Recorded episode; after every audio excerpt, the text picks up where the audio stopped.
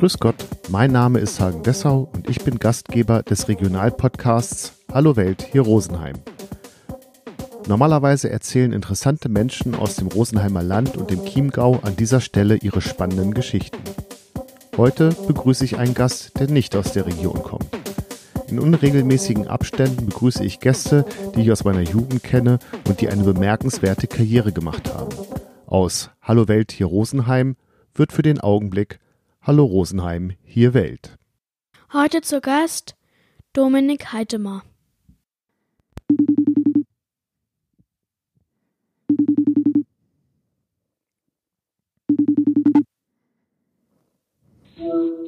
Hallo, Hallo. auch noch mit Video dazu? Naja, oder ma- magst du telefonieren? Ja. Sollen wir telefonieren? Ja, machen wir. Okay, bis Das gleich. nächste Mal schminke ich mich. Du du hast nicht widersprochen, als ich gesagt habe, dass wir ja jetzt FaceTime können. Ach so, ja, da habe ich wieder nicht aufgepasst. Habe ich wieder nicht zugehört oder richtig gelesen. Ich rufe dich gleich an. Okay. Bis gleich. Tschüss.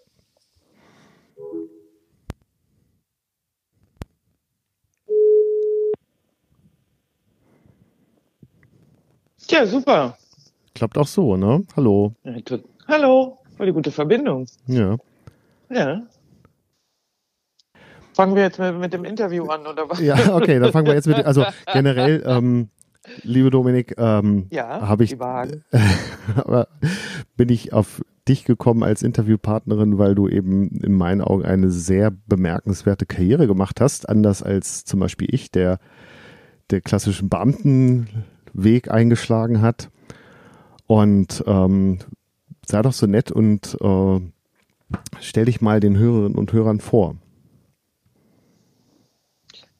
Ja, äh, was möchtest du denn wissen? Die, die, den Lebenslauf oder? Ja, was du so beruflich machst, ähm, Mhm. was du, was du so produziert hast an Publikationen. Mhm. Genau. Ja, naja, ich habe nach dem Abitur in Deutschland, äh, bin ich eigentlich, ähm, nee, da hatte ich noch ein Zwischenjahr, würde ich sagen. Dann bin ich nach diesem Jahr nach Amsterdam gezogen und wollte eigentlich nur ein Jahr in Amsterdam ein bisschen die Sprache lernen, weil mein Vater Holländer ist und ich eigentlich gar kein Holländisch kann oder konnte. Also ich habe schon was verstanden, aber jetzt äh, sprechen konnte ich das jetzt nicht. Und dann dachte ich, ach, da studiere ich mal Psychologie, weil mich interessieren natürlich Menschen und das menschliche Verhalten. Das hat mich schon immer fasziniert und dann ja, habe ich mich in Amsterdam eigentlich sehr wohl gefühlt und so mit dem Fahrrad über die Grachten und es ist ja auch sehr hübsch anzusehen. Also man hat immer das Gefühl, man fährt da so durch die Postkarte.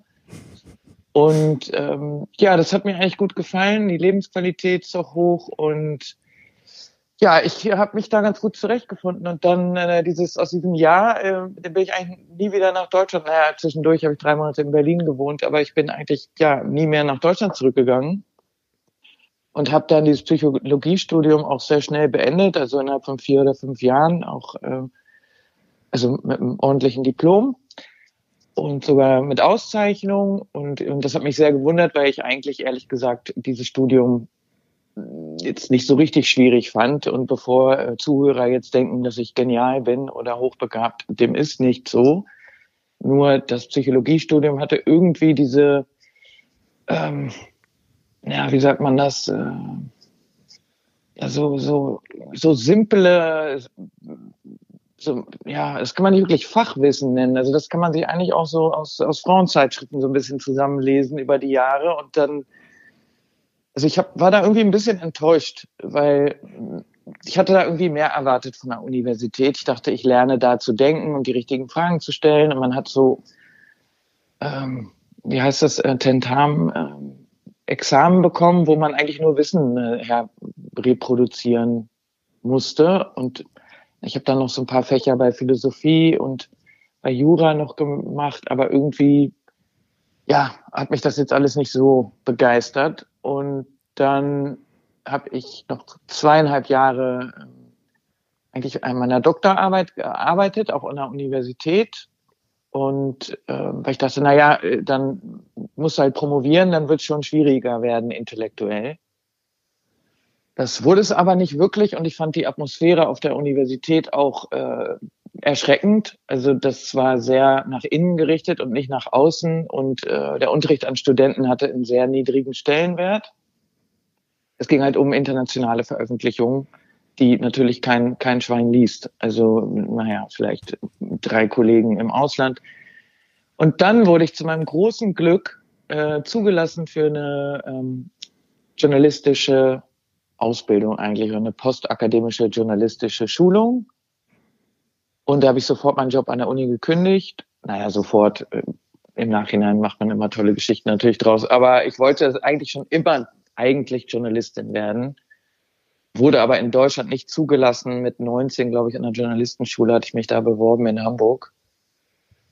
Und im Nachhinein natürlich auch sehr gut, dass ich, äh, dass das, äh, dass das nicht geklappt hat, äh, weil ich das vielen Leuten empfehlen kann, die, wenn sie die Möglichkeit haben, natürlich erstmal irgendwas zu studieren, was sie interessiert und danach in den Beruf des Journalisten, weil man ja natürlich viel mehr äh, Ahnung hat von verschiedenen Themen und äh, ein bisschen was von der Welt hoffentlich gesehen hat, bevor man äh, Artikel schreibt. Und die Redaktion ähm, traut einem auch mehr zu, oder? Ist das denn nicht so?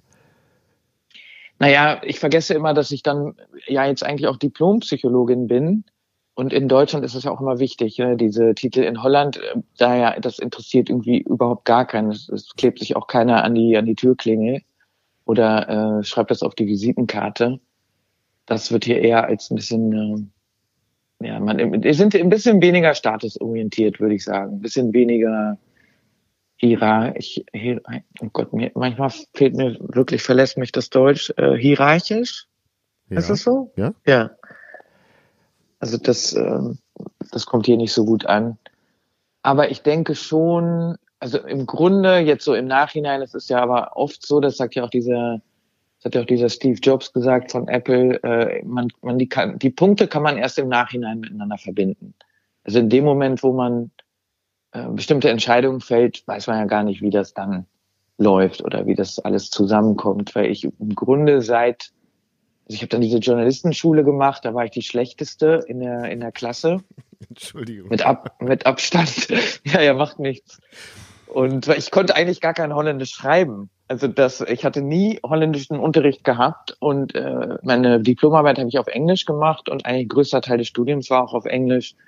Und naja, Deutsch Muttersprache. Ähm, ja, und dann fiel mir auf oder war natürlich schnell klar, dass ich so gar kein Holländisch schreiben kann und schon gar nicht irgendwie geeignet bin, um drei Monate später ein Praktikum einer Tageszeitung zu machen. Und da musste ich unglaublich Gas geben und Nachhilfeunterricht und also meine Stücke wurden oft den anderen gezeigt, so macht man das nicht, so schreibt man nicht. Und ich habe alle Texte zurückbekommen, komplett rot. Und äh, ja, ich wollte das aber so gerne, dass ich unglaublich Gas gegeben habe. Und dann drei Monate später mein erstes Praktikum bei einer Tageszeitung gemacht habe und auch diese Ausbildung erfolgreich abgeschlossen habe und dann aber äh, freiwillig noch eine extra, noch ein extra Praktikum gemacht habe bei einer Tageszeitung in Amsterdam, wo ich eigentlich Region, heißt das so, Regionaljournalismus? Ja. Ja. Eigentlich ähm, ja wirklich das Fach gelernt habe von, ähm, von, von Grund auf an. Ich musste so viel Sachen mir abgewöhnen, also akademische äh, akademischer Sprachgebrauch, wenn das ein Wort ist, äh, sehr lange Sätze, bis man auch mal zum Punkt kommt, was natürlich auch sehr deutsch ist. Ähm, also in der Zeitung fängst du ja sofort mit dem Wichtigsten an. Und die holländische Sprache ist sehr kurz, sehr simpel, kurze Sätze.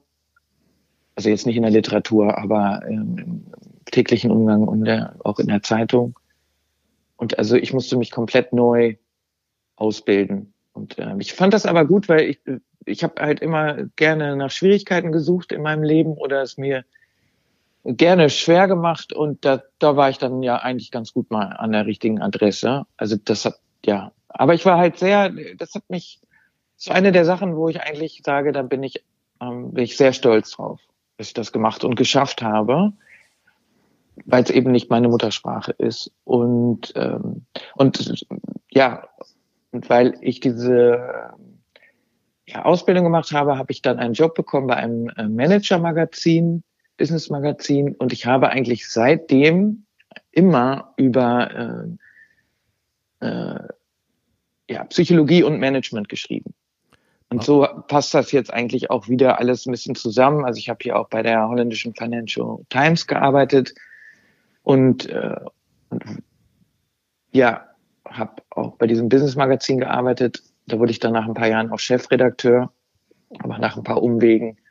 Und eigentlich hat mich immer, immer diese, haben mich immer diese menschlichen Themen im Business äh, interessiert. Und ja, meine Bücher, die sind entstanden. Machen also wir bei Manager an der Stelle ja, einen Punkt. Dauert ein bisschen weil, weil, lange. Ja. nee, wir, wir, kommen da, ausschweifen. wir kommen da noch zu, aber ähm, Ja. sonst sind meine Fragen dann schon so oll. Ja, ja. Äh, ähm, wir haben uns kennengelernt, da waren wir Ja. so 18, so 17, 18, glaube ich. Ist schon ein bisschen her. Und Mhm. also in Hannover zur Zeit des Abiturs und ähm, du du magst mich korrigieren, man, wenn man an Dominik äh, in Hannover denkt, dann hat man eine recht unstete äh, junge Frau in, in Erinnerung. Definiere unstet. Naja, so ein bisschen in den Tag hinein gelebt oder auch ein bisschen mehr, ähm, abends dahin gegangen, hierhin gegangen, ähm, mitgenommen, was sich so angeboten hat, auf, Mhm. auf verschiedenen Ebenen oder, oder irre Ja. ich mich? Nee, das, das stimmt. Und ich, war, ich war sehr unruhig, ja. ja. Also ich wurde auch oft, äh, wie haben sie mich in, in, in Holland genannt, in einen, einen rundreisenden Zir Zirkus. in Persona. Ja. Ja. Aber Also, ähm, ja. in, in deiner unstetig oder in, in deiner Unruhe auch in meiner Erinnerung sehr beliebt bei, bei, deinen, bei deinen Leuten. Und, Mhm. und zu deren ähm, Unglück bist du dann ja nach ähm, Amsterdam gezogen. Und da hat es auf einmal so aus der Entfernung eben so Peng gemacht und auf einmal warst du die straighte Psychologin. Du hast zwar eben Nee, nee, nee. Aber, aber so, so kam es rüber. Ähm, und du sagst, Mhm. hast ja eben schon gesagt, dass du, ähm, dass dich das interessiert hat. Aber das ist ja dann auch nochmal, ähm, also man hat aus der Ferne dann immer das Gefühl gehabt, boah, ey, die äh, hat sich ja um 180 Grad gedreht. Ähm, über andere Ecken habe ich dann gehört, dass du auch ähm, Vorlesungen gehalten hast. Ähm, deine Mhm. deine äh, Veröffentlichungen sind in anderen Seminaren an anderen, an anderen Universitäten ähm, als Lektüre empfohlen worden und so. Und dann dachte man schon so, wow, da, was ist denn da passiert? Naja, also, was ist denn da passiert? Naja, ich muss dazu sagen, dass diese Unruhe sich nie wirklich gelegt hat. Nur ähm, ich habe das große Glück, dass ich ähm, meine meine Arbeit liebe und mein ähm, und dieser und Journalismus sehr gut zu meiner Unstetigkeit passt, weil ja du bist so gut wie dein letzter Artikel und die ja Neugierigkeit ist eigentlich der Job. Und ähm, das, das passt eigentlich ganz gut zu meiner, zu meiner Persönlichkeit. Und ich muss auch dazu sagen, ich habe mich, wie gesagt, während des gesamten Studiums echt gelangweilt. Und das, das ist nicht, weil ich hochbegabt bin, sondern wenn man ein, einmal mal gelernt hat, wie man da lernen muss, dann, dann ist das in Ordnung. Und ich, ich fand auch das Gymnasium in Deutschland wesentlich schwieriger als das Studium in Amsterdam. Ich weiß nicht, was das aussagt, aber und als ich meine Doktorarbeit geschrieben habe, die ich ja, die ich zum Beispiel nicht fertig geschrieben habe, da habe ich währenddessen auch noch drei Abende in der Woche in der Kneipe gearbeitet, weil mich ja ich mich auch da wieder gelangweilt habe und auch zu viel Energie und zu viel Unruhe hatte und auch dieses dieses universitäre Leben auch ein bisschen ähm, ja sehr sehr eng empfunden habe und ich auch gerne im Nachtleben von Amsterdam mich aufgehalten habe. Und ähm, ja, also da gab's, äh, ich würde sagen, ähm, ja, ich, ich war sehr, ja, äh, ich hatte einfach oh, ja, viel Energie und schnell gelangweilt und ähm, ja, also so sesshaft bin ich jetzt wirklich nicht, nur ja, von außen sieht das dann vielleicht so aus, als ob ich dann Karriere gemacht habe in dem Sinne, aber so erfahre ich das nicht. Für mich ist das nicht so. Ich weiß auch nicht, was man als Karriere definiert. Also ich habe nie so ein so eine Karriere vor Augen gehabt in dem Sinne. Da sind wir wieder bei dem, was du eben gesagt hast. Das kann man wahrscheinlich erst dann im, im Nachgang ähm, beurteilen. Oder vielleicht können das auch nur andere. Ja, ja. denke ich schon. Du hast Psychologie studiert, weil du sagst, die Menschen interessieren dich. Es gibt ja so dieses ähm, Vorurteil, dass, dass Menschen mhm. Psychologie studieren, um sich selber ähm, ja. zu analysieren und zu, zu heilen, weiß ich nicht. Ähm, trifft das zu?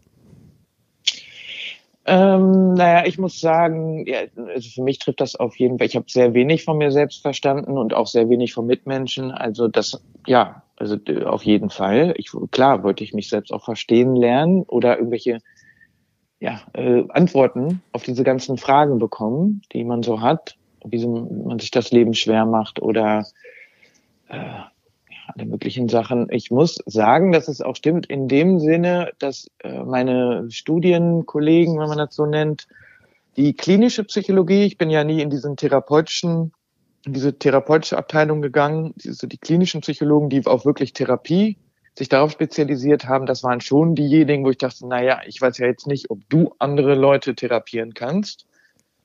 Das, ähm, ich glaube, da solltest du erstmal mit dir selber äh, irgendwie klarkommen. Das, das stimmt schon. Es sind nicht unbedingt die. Ich denke auch mal, dass einen das sonst nicht interessiert. Wenn man psychisch komplett stabil ist, wieso sollte man sich mit solchen Sachen auseinandersetzen? Ich glaube immer, dass man sich ähm, für Sachen interessiert, die, die einem fehlen oder wo man was lernen kann. Und hat man dann das irgendwann das? Das ist meine Hypothese. Hat man dann irgendwann das Gefühl, komplett zu sein? Ich glaube nicht.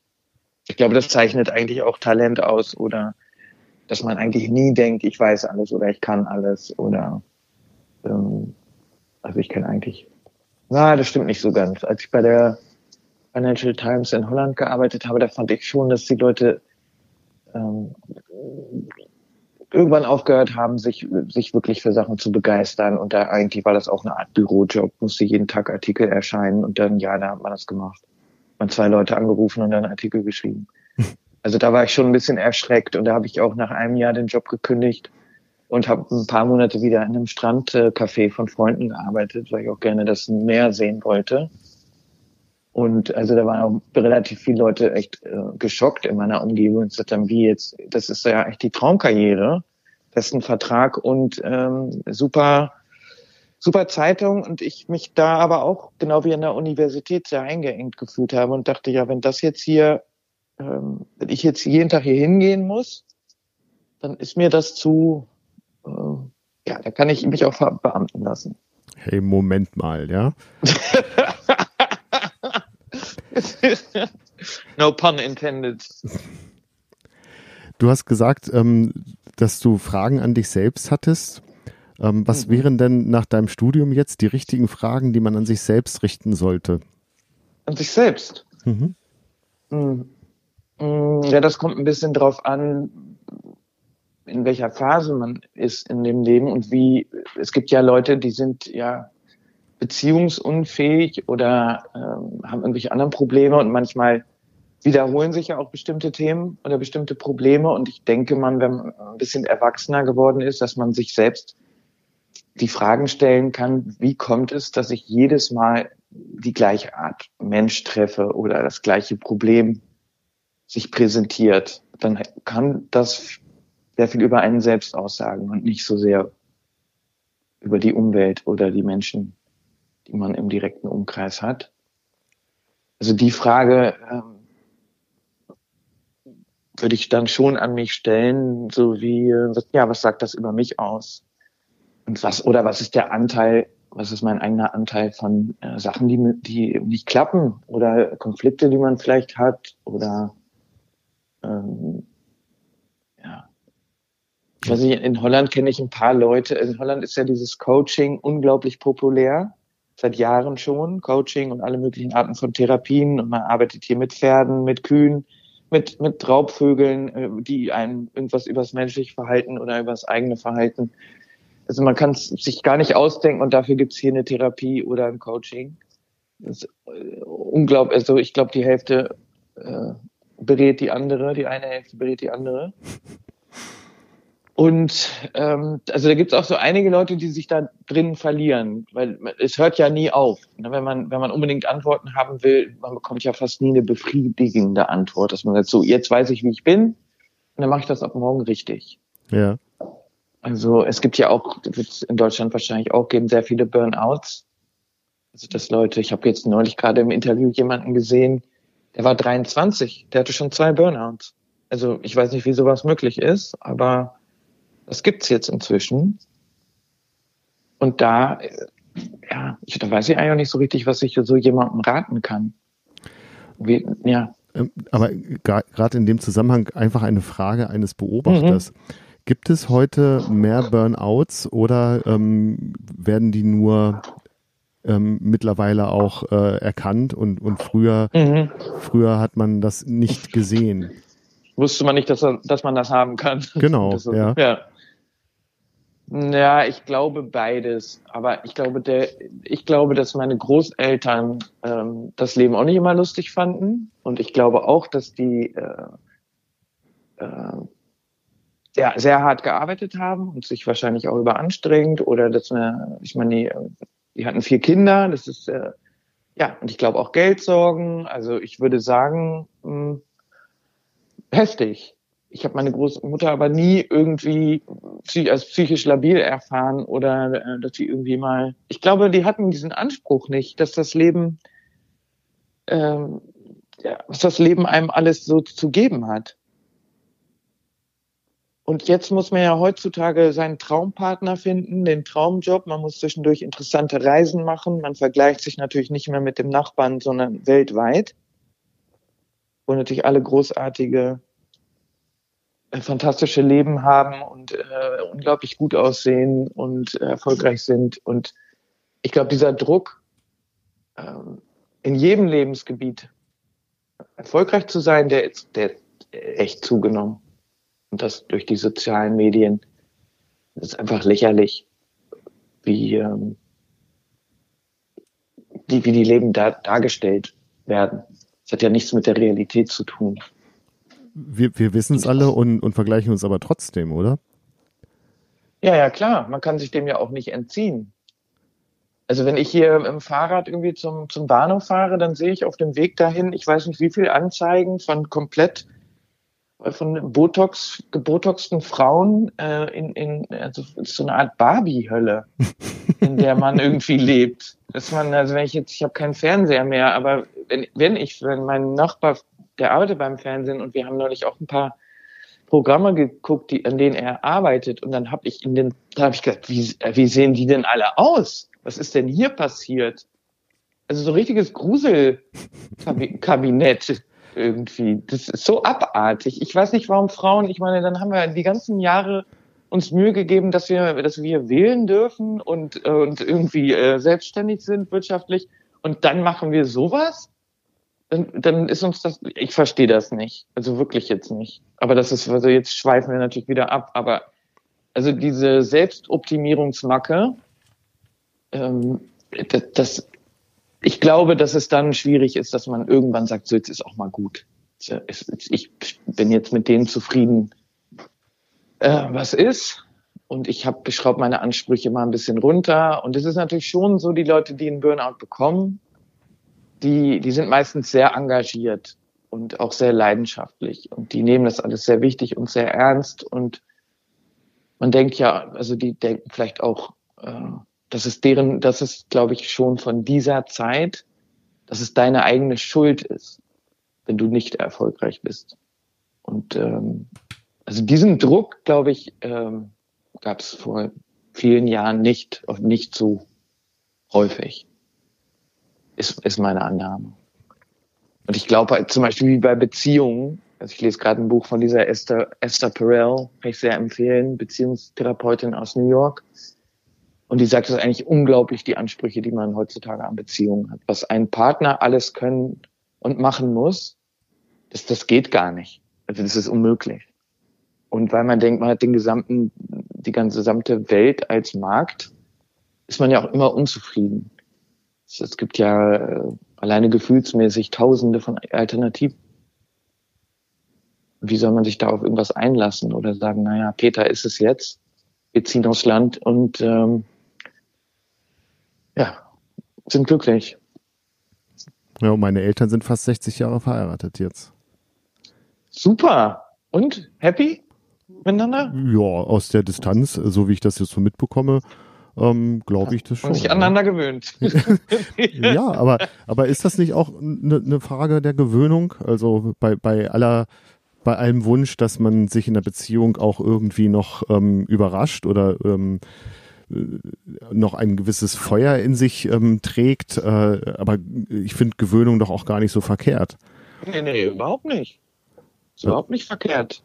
Ich denke, die meisten Menschen, die ein bisschen bescheidener sind und sich selbst nicht als Zentrum des Universums sehen, ähm, ja, das Zufriedenheit, das ist auch kein schlimmes Wort. Dass man, das genügt mir das, das finde ich beeindruckend, gerade in dieser Zeit auch. Also das wäre etwas, was du meinst, was auf, auf der zwischenmenschlichen Ebene ein bisschen aus dem Auge verloren wurde. Das ja, ich denke, mir. dass man eben kein Recht hat auf äh, Sachen. Ich denke, dass man auch äh, viel Glück haben muss und dass man natürlich äh, ja und, und sich dann auch damit arrangiert, die Sachen, die einem ja, gegeben werden. Dass man die auch zu schätzen weiß. Also im Positiven arrangiert. Ja, hm. ja. Das ist ein gutes Stichwort, weil du meintest, wir schweifen ja auch ab. Dann kommen wir mal wieder ähm, zu, zu deinem Leben. Ähm, du hast dich äh, arrangiert und hast ähm, gekündigt bei, an der Uni, um eben Journalistin zu werden. Mhm. Äh, und dann hast du ja relativ, also so, ich kann das ja immer nur aus der Ferne sagen, ähm, aber mhm. relativ bald äh, Interviews mit Führungskräften und zwar nicht mit irgendwelchen Führungskräften, sondern mit wirklich international ähm, bekannten und anerkannten Führungskräften mhm. auch geführt. Ja. Also ähm, ja. letztens, äh, als wir im Vorgespräch hast du mir erzählt mit dem Chef von Ikea, mit ähm, nicht dem Dalai Lama, sondern mit ähm, Des Desmond Tutu. Mit Desmond Tutu, genau. Und eben vielen anderen auch. Ähm, wie bist du dazu gekommen, dass, dass sie gesagt haben, Frau Heitemer, Sie sind die Richtige? Naja, also das fing so an, weil ich bei diesem Management-Magazin gearbeitet habe und eigentlich keine Ahnung vom Management hatte. Und ähm, ja, das war noch keinem aufgefallen, aber ich dachte, na ja, wenn ich jetzt hier arbeite, dann muss ich mich vielleicht mal ein bisschen ähm, in überhaupt ähm, Management, Business, Führungsfragen. Ähm, und da habe ich gedacht, also ich fing an mit so einer Interviewserie mit Management-Gurus, also Stephen Covey, Henry Mintzberg und so, das sind diese großen, die haben diese Management-Klassiker geschrieben, sagen wir mal die Standardwerke für, für Management. Und da habe ich gedacht, naja, ich habe keine Ahnung von dem Thema, dann, dann frage ich das doch an, das frage ich, dann, dann muss ich die halt interviewen. Die können mir das bestimmt erklären. Und dann äh, wurde ich echt ausgelacht bei der Redaktion und gesagt, ja klar, die sagen auch Dominik Heitmer aus Holland für dieses Mini-Business-Magazin, da mache ich jetzt Zeit für. Ähm, das Witzige war aber, dass das erste Interview, das war schon mit Stephen Covey, der hat zwar mal ein bisschen die, die Bibel, ich weiß nicht, ob der das was sagt, ist, äh, Seven Principles of Effective Leadership und das ist so ein bisschen, naja, das bestverkaufte Managementbuch ungefähr aller Zeiten. Und ähm, ja, dann habe ich denen eine E-Mail geschrieben, also seiner Organisation, und dann haben sie gesagt, ja, okay, klar, komm vorbei. Dann musste ich nach Washington fliegen. Und ich war echt sehr aufgeregt. Also ich meine, ja, so schwierig war das jetzt nicht. Und ähm, da musste ich natürlich meinen Chefredakteur noch überzeugen, dass ich jetzt nach Washington muss. Und aber zu der Zeit hatte ich halt auch wieder Glück. Da gab es noch Geld und da wurde das noch nicht. Also jetzt muss man natürlich alles irgendwie übers Internet machen. Aber da ähm, bin ich nach Amerika geflogen. Das fand ich alles unglaublich aufregend, weil ich war noch nie in Amerika. Ich hatte auch nicht mal eine Kreditkarte und ähm, war, war natürlich äh, auch ähm, äh, ja keine Ahnung, natürlich ein bisschen äh, aufgeregt, weil äh, also ich habe mir dann seine Bücher durchgelesen und die Artikel und dann war ich dann noch bei einer Vorlesung von ihm. Und das Gespräch war unglaublich interessant und äh, auch erfolgreich in dem Sinne, dass ähm, ja, dass das inhaltlich interessant war und wir auch wirklich ein gutes Interview hatten. Und ich auch gemerkt habe, weil er halt länger sitzen geblieben ist, dass, dass das jetzt nicht so ein, äh, was ich bei vielen anderen Gurus später erfahren habe, ja, dass sie sich unglaublich gerne selber reden hören und eigentlich immer das erzählen, was auch schon in den Büchern steht, wo ich denke, ja, man, aber das habe ich ja schon gelesen. Also das weiß ich ja jetzt schon. Ja. Und ähm, das, so fing das an. Also dieses Interview hat mir halt gut gefallen und habe ich gedacht, ja, naja, das ging ja relativ einfach, dann lege ich jetzt mal los und frage eigentlich die, die Besten in ihrem Fachgebiet, die rufe ich an oder schreibe denen eine E-Mail und dann komme ich da vorbei. das ist natürlich auch entzückend, weil ich war, ich war Anfang, Anfang 30 und habe mich halt auch noch viel getraut irgendwie. Ich dachte, na ja, Nein kann man ja sowieso bekommen. Und dann habe ich halt auch zwischendurch gesagt, ja, der hat schon zugesagt, der hat schon zugesagt. Und dann haben sie halt auch gedacht, uh, da muss ich aber auch dabei sein. Und das stimmte dann auch manchmal gar nicht. Die hatten gar nicht zugesagt. Und einer war halt Jim Collins äh, von Good to Great hat der geschrieben. Das war zu der Zeit auch so eines der wichtigsten Businessbücher. Und der gab eigentlich nie Interviews. Und den habe ich auch gefragt, ja, wieso haben Sie denn jetzt Ja gesagt? Und dann hat er gesagt, ja, ähm, Ihre E-Mail, daraus äh, kam hervor, dass Sie was lernen wollen. Und daran arbeite ich gerne mit. Da habe ich gedacht, ah ja, okay.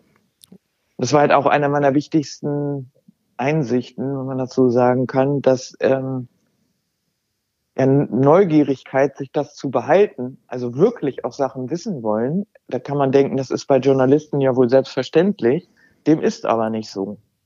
Wie gesagt, auch bei dieser anderen Tageszeitung, bei der ich gearbeitet habe, waren viele Journalisten schon nach ein paar Jahren äh, nicht mehr in der Lage, sich äh, ja morgens eigentlich zu denken, ja, was lerne ich denn heute, was ich heute Morgen noch nicht weiß?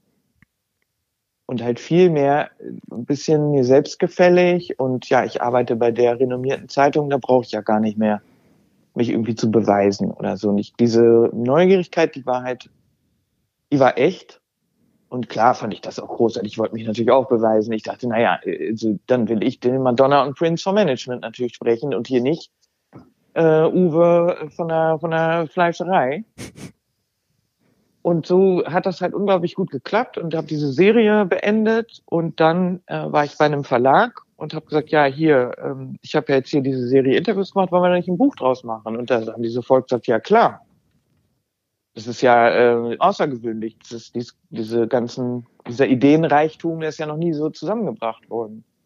Ich habe natürlich das dann auch zusammengefasst und äh, naja, das, das Buch ist erschienen und dann habe ich mich aber schon wieder gelangweilt und dachte, ja, naja, das sind ja alles Denker. Das sind keine Leute, die das, das ist ja natürlich relativ einfach, anderen Leuten zu sagen, wie die ihr Business zu führen haben. Jetzt muss ich eigentlich Leute interviewen, die das auch gemacht haben. Also Unternehmer oder ähm, Vorstandsvorsitzende oder und das wurde dann meine neue Reihe. Und da habe ich dann Lou Gersner von IBM oder Jack Welch, das sind jetzt alles ein bisschen Dinosaurier. Das waren halt in den 90ern, im letzten Jahrhundert waren das so die, ja, der Jeff Bezos von Amazon oder so, solche, in der Größe schon. Und ähm, da, da habe ich auch eine unglaublich interessante Reise, also in jedem Sinne gemacht. Und zum Beispiel Ingvar Kamprad von Ikea, ja, äh, der hat auch sehr selten bis gar nicht Interviews gegeben. Das fand er unglaublich uninteressant. Über, er konnte auch gar keine Fremdsprachen. Also da saß auch ein Übersetzer dabei. Und da hatte ich unglaublich Glück, weil ich saß so im Taxi in London und hat, ähm, und hatte ein Gespräch mit einem Investmentbanker, ich glaube am Flughafen. Und der hat gesagt, der kannte zufällig ein paar von meinen Interviews und hat gesagt, würdest du gerne in Ingvar Kamprad interviewen? Ich sagte, ja, hallo? Natürlich. Er sagt, ja, ich kenne ähm, den ähm, äh, einen, einen der Leute, die bei, äh, die, keine Ahnung, die Finanzen regeln bei der Familie. Da habe ich gesagt, naja, wahrscheinlich. Aber der rief mich dann eine Woche später an und hat gesagt, ja, hier, kannst nach, äh, kannst in die Schweiz. Ja, dann habe ich natürlich so losgedüst. Also ich hatte auch unglaublich viel Glück. Irgendwann werden dir halt auch Sachen gegönnt. Und bei Desmond Tutu zum Beispiel habe ich einfach eine E-Mail geschrieben. Und dann, äh, ja, war das sofort geregelt. Man wundert sich halt manchmal, halt, wie schnell sowas ja. geht oder wie einfach sowas geht, oder? Ja, weil es ist oft so, ist mir halt auch aufgefallen, dass diese Leute um ähm, sagen wir mal, die Assistenten gerade bei amerikanischen Celebrities oder so, die machen ein unglaubliches Theater um Menschen. Die, ähm, ja, das sind oft nicht die Menschen selbst. Die werden natürlich ein bisschen geschützt von den Leuten, weil, ja, sehr, weil oft, es will halt jeder was von dir. Und da musst du natürlich auch einen Assistenten haben, der das ein bisschen aussortiert und nicht äh, dich, ja, dich überall hinschickt und äh, bei jedem, äh, bei jeder Anfrage sagt, ja klar, machen wir, das geht ja gar nicht. Aber ja, also diese zweite Serie, die, ähm, die wurde auch zum Buch und da wurde ich so langsam als Führungsexperte gesehen. Und ähm, naja, das habe ich so nicht gesehen. Und dann wurde ich auch gefragt, äh, um Kolumnistin zu werden und selber Vorlesungen zu halten. Und das habe ich eigentlich ab, das habe ich eigentlich nicht gemacht. Erstens, weil ich dachte, ja, äh, ich weiß ja schon, was ich weiß. Muss ich das jetzt äh, die ganze Zeit wiederholen? Ich wollte neue Serien machen und, und auf einer anderen Seite war es halt auch, dass ich dachte, oh Gott, nee, ich will aber nicht aufs Podium.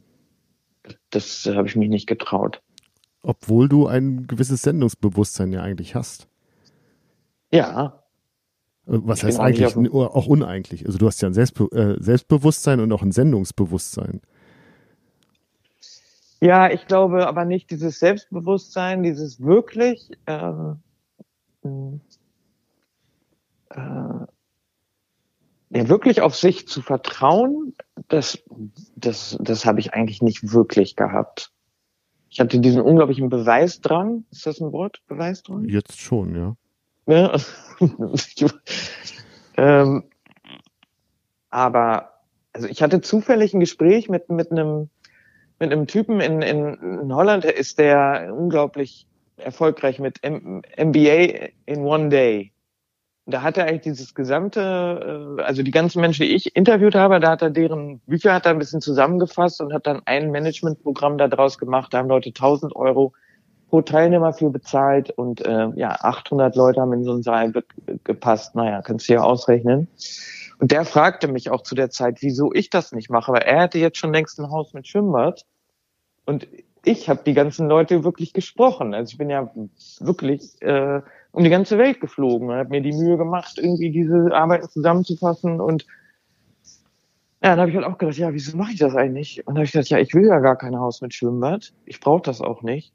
Und ähm, also es ist halt ein bisschen zu unsicher. Also ich vielleicht haben, ich glaube, das haben mehr Frauen ähm, Aber was ist denn dein Haus mit Schwimmbad dann? Was ich erreichen wollte. Ja. Naja, ich wollte schon die Bibel vom Management natürlich machen. Ich wollte natürlich schon den, den endgültigen Klassiker. Dann ist jetzt auch gut und hier steht alles drin. Das ist Führung im 21. Jahrhundert. So hieß auch das erste Buch. also ist auch entzückend irgendwie. Ich dachte auch wirklich, ich mache das jetzt, diese Interviewserien, und dann ist es auch damit klar. Also dann braucht man ja auch nie wieder ein anderes Managementbuch zu lesen. Also den Anspruch hatte ich schon. Ja. Und ähm, ja, das Problem ist natürlich, dass man die, mit die, dass man schon Antworten bekommt, aber dann natürlich wieder neue Fragen hat. Und dann habe ich eine neue Interviewserie gemacht äh, und nämlich Leute, die keiner kennt, interviewt, also von der Putzfrau bis zur Krankenschwester. Ähm, naja, eigentlich komplett unbekannte Leute was ich jeden Tag auch mache. Ja, ähm, ja meinem, Lehrer, in, in genau. Mein, na, in meinem anderen Podcast, ja, in, in meinem Hallo Welt hier Rosenheim Podcast ähm, und tatsächlich unabhängig von deiner Inspiration. Wie also, meinst du? Äh, na, ich wollte, äh, wollte damit sagen, ähm, dass äh, du jetzt keine rechtlichen Schritte einleitest, bitte. Nee, werde ich nicht. Aber das heißt äh, unsichtbar, unmissbar, also unsichtbar und äh, Gott, wie heißt das auf Deutsch? Ja, un, unsicht, unsichtbar, aber un, un man, man kann auf sie nicht verzichten. Unverzichtbar. Genau, das. Um, ja, genau, unsichtbar, unverzichtbar. Mhm. Was man jetzt auch bei der Corona-Krise gemerkt hat, welche Berufe sind jetzt wirklich wesentlich? Es gibt ja, wie gesagt, in Holland zum Beispiel unglaublich viele äh, Coaches, aber auch Unternehmensberater, also wirklich, wirklich viele. Braucht kein Mensch. Also wenn die morgen nicht mehr zur Arbeit gehen, glaube ich nicht. Das sind ja die sogenannten Bullshit-Jobs, wo man sich wirklich fragen kann, ja, was, was ist denn da jetzt? Oder Marketing-Manager? Ähm, braucht, braucht man nicht. Also das, äh, aber äh, ja, Lehrer braucht man und äh, Leute, die, äh, die den Müll abholen und Krankenschwestern und da habe ich ja diese Serie gemacht, die wurde aber von meiner Chefredaktion damals sehr schnell gekillt. Also sagt er mir, hallo, äh, kennt keiner, interessiert keinen, wir müssen immer Vorstandsvorsitzende äh, interviewen. Aber das Problem ist dabei, dass die nie irgendwas Interessantes sagen dürfen, weil sonst ähm, der, äh, der Börsenwert vielleicht weniger wird oder ja, äh, Unternehmer können natürlich ein bisschen freier sprechen, aber es ist gar nicht in deren Interesse, um irgendetwas wirklich Interessantes zu sagen, um oder um zu sagen, was wirklich abläuft in den Businesses. Weil da ist natürlich auch unglaublich viel, ähm, ja, in Holland bezahlen große Unternehmen zum Beispiel keine Steuern. Das ist, wir sind ein Steuerparadies. Ähm, für diese, für diese ganzen großen Business, die unglaublich Milliarden verdienen weltweit, die bezahlen hier keine Steuern. Also äh, solche Sachen. Ich meine, das, das also wirklich die Sinnfragen oder die ähm, die werden ja nicht gestellt. Äh, und dann ist eigentlich sehr schwierig, ein wirklich interessantes Gespräch zu führen. Und ich muss sagen, zum Beispiel die Krankenschwester, die ich interviewt habe, die wusste alles über das Krankenhaus. Die kannte auch jeden. Also der Vorstandsvorsitzende hätte sich mal öfter mit ihr unterhalten sollen und nicht Unternehmensberater von McKinsey hier für Tausende von Euros. Äh, ja, die Mitarbeiter wissen das. Das hat auch Ingvar Kamprad von Ikea übrigens sehr gut erklärt. Er hat gesagt, die ähm, the Workfloor, sagen wir mal, die da, wo die Arbeit stattfindet, das ist die beste Universität für Manager. Also auf dem, ähm, ja, wie heißt das denn? Auf dem, äh, man sollte mal aus den Chefetagen runtersteigen. Auf die, äh, ja, wie heißt das denn, das Wort? Du weißt, was ich meine. Ja, also, dass man das macht, was die Angestellten eigentlich so den lieben langen Tag machen. Ja. ja. Dann weiß man, worüber, worüber man spricht. Ja. Und da, das waren halt eine der, das war halt eine der Lektionen. Und ähm, ja, ich, ich habe so viel, also das sehe ich halt auch als den größten Reichtum oder das, das Schwimmbad in meinem Leben, dieser unglaubliche Ideenreichtum, diese ganzen Leute, die ich gesprochen von der Feuerwehr bis zu bis zum Vorstandsvorsitzenden, also 24 Stunden mit der Polizei oder auf irgendwelchen Dance-Partys oder so zu Tausenden, also alles ich habe so viele Sachen erlebt, ich bin bei so vielen verschiedenen Menschen und Business gewesen, dass ich, ja, das ist unglaublich.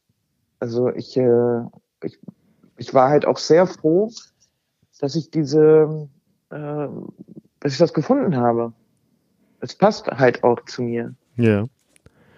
Ähm, also diese Unruhe ist ja dann auch ein Vorteil. Gepaart mit einer ähm, auch äh, Neugierde. Denn du kannst ja, ja auch unruhig sein und, und überhaupt nicht neugierig. Das kann ja sehr ätzend dann werden auch. Mhm. Was hast du gelernt? Ja. Ähm, was hast du von deinen Interviews mit den Führungskräften gelernt? Und was hast du ähm, bei deinen Interviews mit den Menschen, die keiner kennt, aber die unverzichtbar sind, gelernt? Oder hast du was gelernt? Ja. Ähm, bei den Interviews mit Vorstandsvorsitzenden habe ich äh, gelernt, dass äh,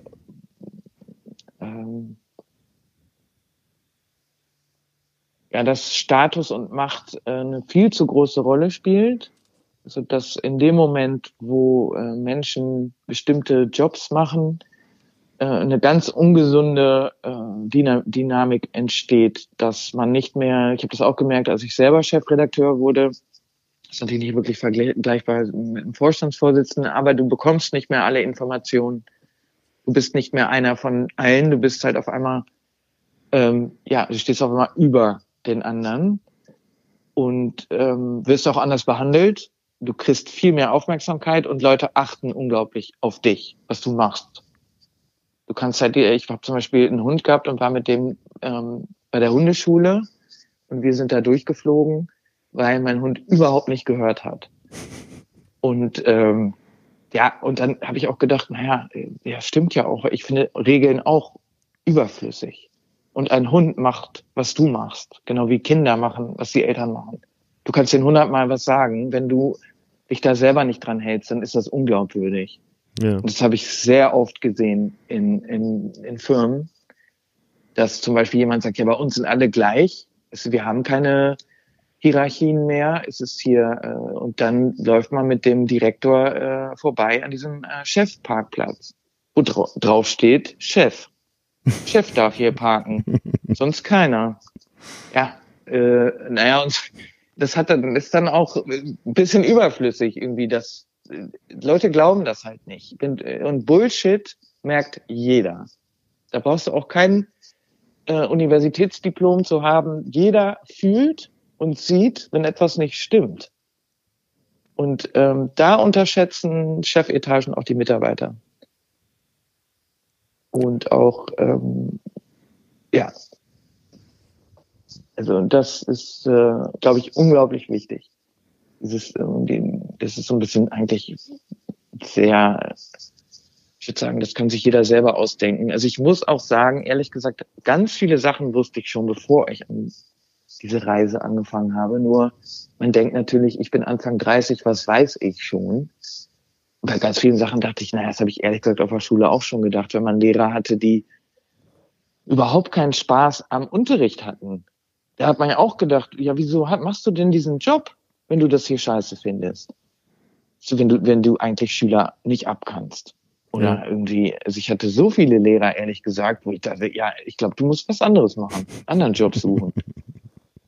ja, weil es denen deutlich keine Freude bereitet hat, zu unterrichten. Ja, aber wenn ein Lehrer nicht gerne unterrichtet, sollte er kein Lehrer sein. Das hast du einfach gesagt, weil man natürlich nicht sofort einen anderen Job hat oder eine andere Ausbildung. Aber meiner Meinung nach ist diese Freude am Job schon eine Voraussetzung für irgendeine Art von Effektivität oder ähm, ja, äh, Beziehung auch zu den Leuten, die man führt. Diese ist meine Meinung. Also, äh, also ganz viele Sachen sind auch Common Sense, so gesunder Verstand. Und denke, ja, äh, hallo, das braucht man jetzt auch kein Businessbuch für zu lesen. Also meine Schwester ist ja, wie du weißt, Tischlerin und ähm, hat ein Café. Die hat noch nie ein Managementbuch gelesen, wird sie auch nie. Und die, die macht den Job super, weil sie nämlich das macht, was sie denkt, das gut ist. Und sie denkt sich, ich habe das Café gemacht, wo ich gerne selber Kaffee trinken würde. Naja, ja. so denken andere Menschen auch. Das ist jetzt nicht, äh, da braucht ihr jetzt nicht eine Business-Ausbildung für zu machen. Und versteht auch überhaupt nicht, was ich daran so interessant finde. Sagt, mein Gott, was hat man davon? Diesen Berg von Büchern. Du glaubst ja gar nicht, wie viel, wie viel Bücher ich gelesen habe. Also da wird auch ein Scheiß produziert. Das ist unglaublich. Und ich finde auch immer mehr, merke ich zur Literatur zurück. Ich habe auch immer gerne Deutsch und Englisch Leistungskurs gehabt. Ich habe auch als Kind immer unglaublich gerne gelesen. Und ich merke jetzt auch, dass äh, Literatur also schon wesentlich interessanter ist als Businessbücher. Also wenn man es nicht unbedingt lesen muss, würde ich auch sagen, mach das nicht. glaub's, glaub's mir, man kann was Nützlicheres mit seiner Zeit machen. Und was hast du ist, von den Menschen ja. gelernt, die ähm, man nicht so kennt? Ähm, also Spaß an der Arbeit ja. offensichtlich? Naja, und mehr, ähm, also ein kleineres Ego. Die sind, äh, die sind nicht unbedingt sich selbst nah, die sind nicht dann, die sind nicht damit beschäftigt, sich zu profilieren oder nach außen äh, Erfolg auszustrahlen. Die erleben viel. Also ich habe auch eine Frau interviewt, die arbeitet in einem Hospiz, heißt das so? Hospiz? Und begleitet Menschen beim Sterben. Naja, also die Frau, diese, die hatte solche Glänzeaugen, ähm, also so viel Nächstenliebe und Menschlichkeit und Herzenswärme und ähm, also die hat gar keine Sinn, Sinn, die fragt sich nicht, was der Sinn ihres Lebens ist. Die hat jeden Tag Sinn. Ja. Und erfährt auch Sinn und fühlt sich nützlich und sieht und fühlt, was ihre Arbeit macht und ähm, sind auch abends, wenn sie nach Hause gehen, erfüllt. Im Positiven. Wie gesagt, diese, ja, und diese Bullshit-Jobs. Äh, ja, naja, wenn du Marketingmanager bist und du musst Leute dazu bekommen, dass sie noch mehr Scheißprodukte kaufen, ähm, ja, ich weiß nicht, ob man dann abends nach Hause fährt und denkt, so, äh, oder jetzt hier in Holland haben wir ganz viele Leute, die äh, diese Corona-Apps kontrollieren und dann Bußgelder verteilen. Also ich weiß nicht, ob so ein Job, ob der dir, ob der dich erfüllt. Äh, keine Ahnung. Die habe ich jetzt noch nicht interviewt. Also ähm, ich, ich glaube, dass man äh, ja im Kleinen halt große Sachen machen kann. Hast du was dazu ähm, erlebt oder, oder äh, gelernt vielleicht sogar, ähm, weil du jetzt auch die Dame aus dem Hospiz angesprochen hast, ähm, wenn, mhm. wenn es darum geht, die Arbeit nach Hause zu nehmen. Also wenn du das jetzt so erzählst, ist ja der erste Reflex, ui, die sitzt wahrscheinlich den ganzen Tag oder in ihrer Freizeit zu Hause und weint äh, um, um die ganzen ähm, Menschen, die sie dort äh, auf der Arbeit erlebt. Äh, um sich da, ja, ähm, das hatte sie jetzt nicht, was an die ich jetzt denke. Ähm, ich weiß eigentlich nicht, wie sie sich davor schützt, vor diesen ganzen Emotionen und ähm, aber ich glaube, also wie sie mir das erklärt hat, war es halt so, dass sie sich ständig bewusst ist, was wichtig ist in ihrem Leben, womit sie ihre Zeit verbringen möchte. Man hört ja ganz oft von Leuten, also sie hat mir auch erklärt, dass viele Menschen am Ende ihres Lebens ähm, äh, dass es, dass sie äh, wie heißt es, dass es ihnen leid tut, dass sie äh, bestimmte Menschen nicht mehr sehen oder nicht genug Zeit mit jemandem verbracht haben oder Leuten nicht genügend klar gemacht haben, wie viel sie ihnen bedeuten oder dass sie sich nochmal aussprechen möchten mit Leuten, mit denen sie keinen Kontakt mehr haben. Und ähm, das, sie hat mir halt auch erklärt, wie ähm, dass es für sie eigentlich gar keine Frage ist, was, was bei ihr äh, wichtig ist. Und das, das sind Familie und Freunde und Gesundheit und ein Job, den, der, ja, das ist natürlich schon relativ Luxus, dass du einen Job hast, der dir Spaß macht oder ähm, der dich bereichert. Und ähm, ich glaube, dass es einen den ganzen Tag wieder. Äh, also ich vergesse sowas immer. Also ich kann mich unglaublich aufregen, wenn ich irgendwo warten muss oder äh, ich habe auch, ja, ich, das kommt ja vielleicht später nochmal oder nicht, aber ich bin ja, bin ja auch ein paar paar Mal fast gestorben. Und dann war ich so zwei Monate erleuchtet. Und, äh, und nach zwei Monaten habe ich mich wieder wie ein, naja, wie eine Diva verhalten, weil mir irgendwelche Sachen nicht gepasst haben. Also das ist nicht strukturell, das ist jetzt nicht einfach, um irgendwie ein guter Mensch zu sein. Was ja in der Literatur und in, in, in Filmen anders äh, dargestellt wird, oder? Wenn man solche ja, Erfahrungen eben. hat, dass man sofort, zack, jemand anderes ist. Ja, ja.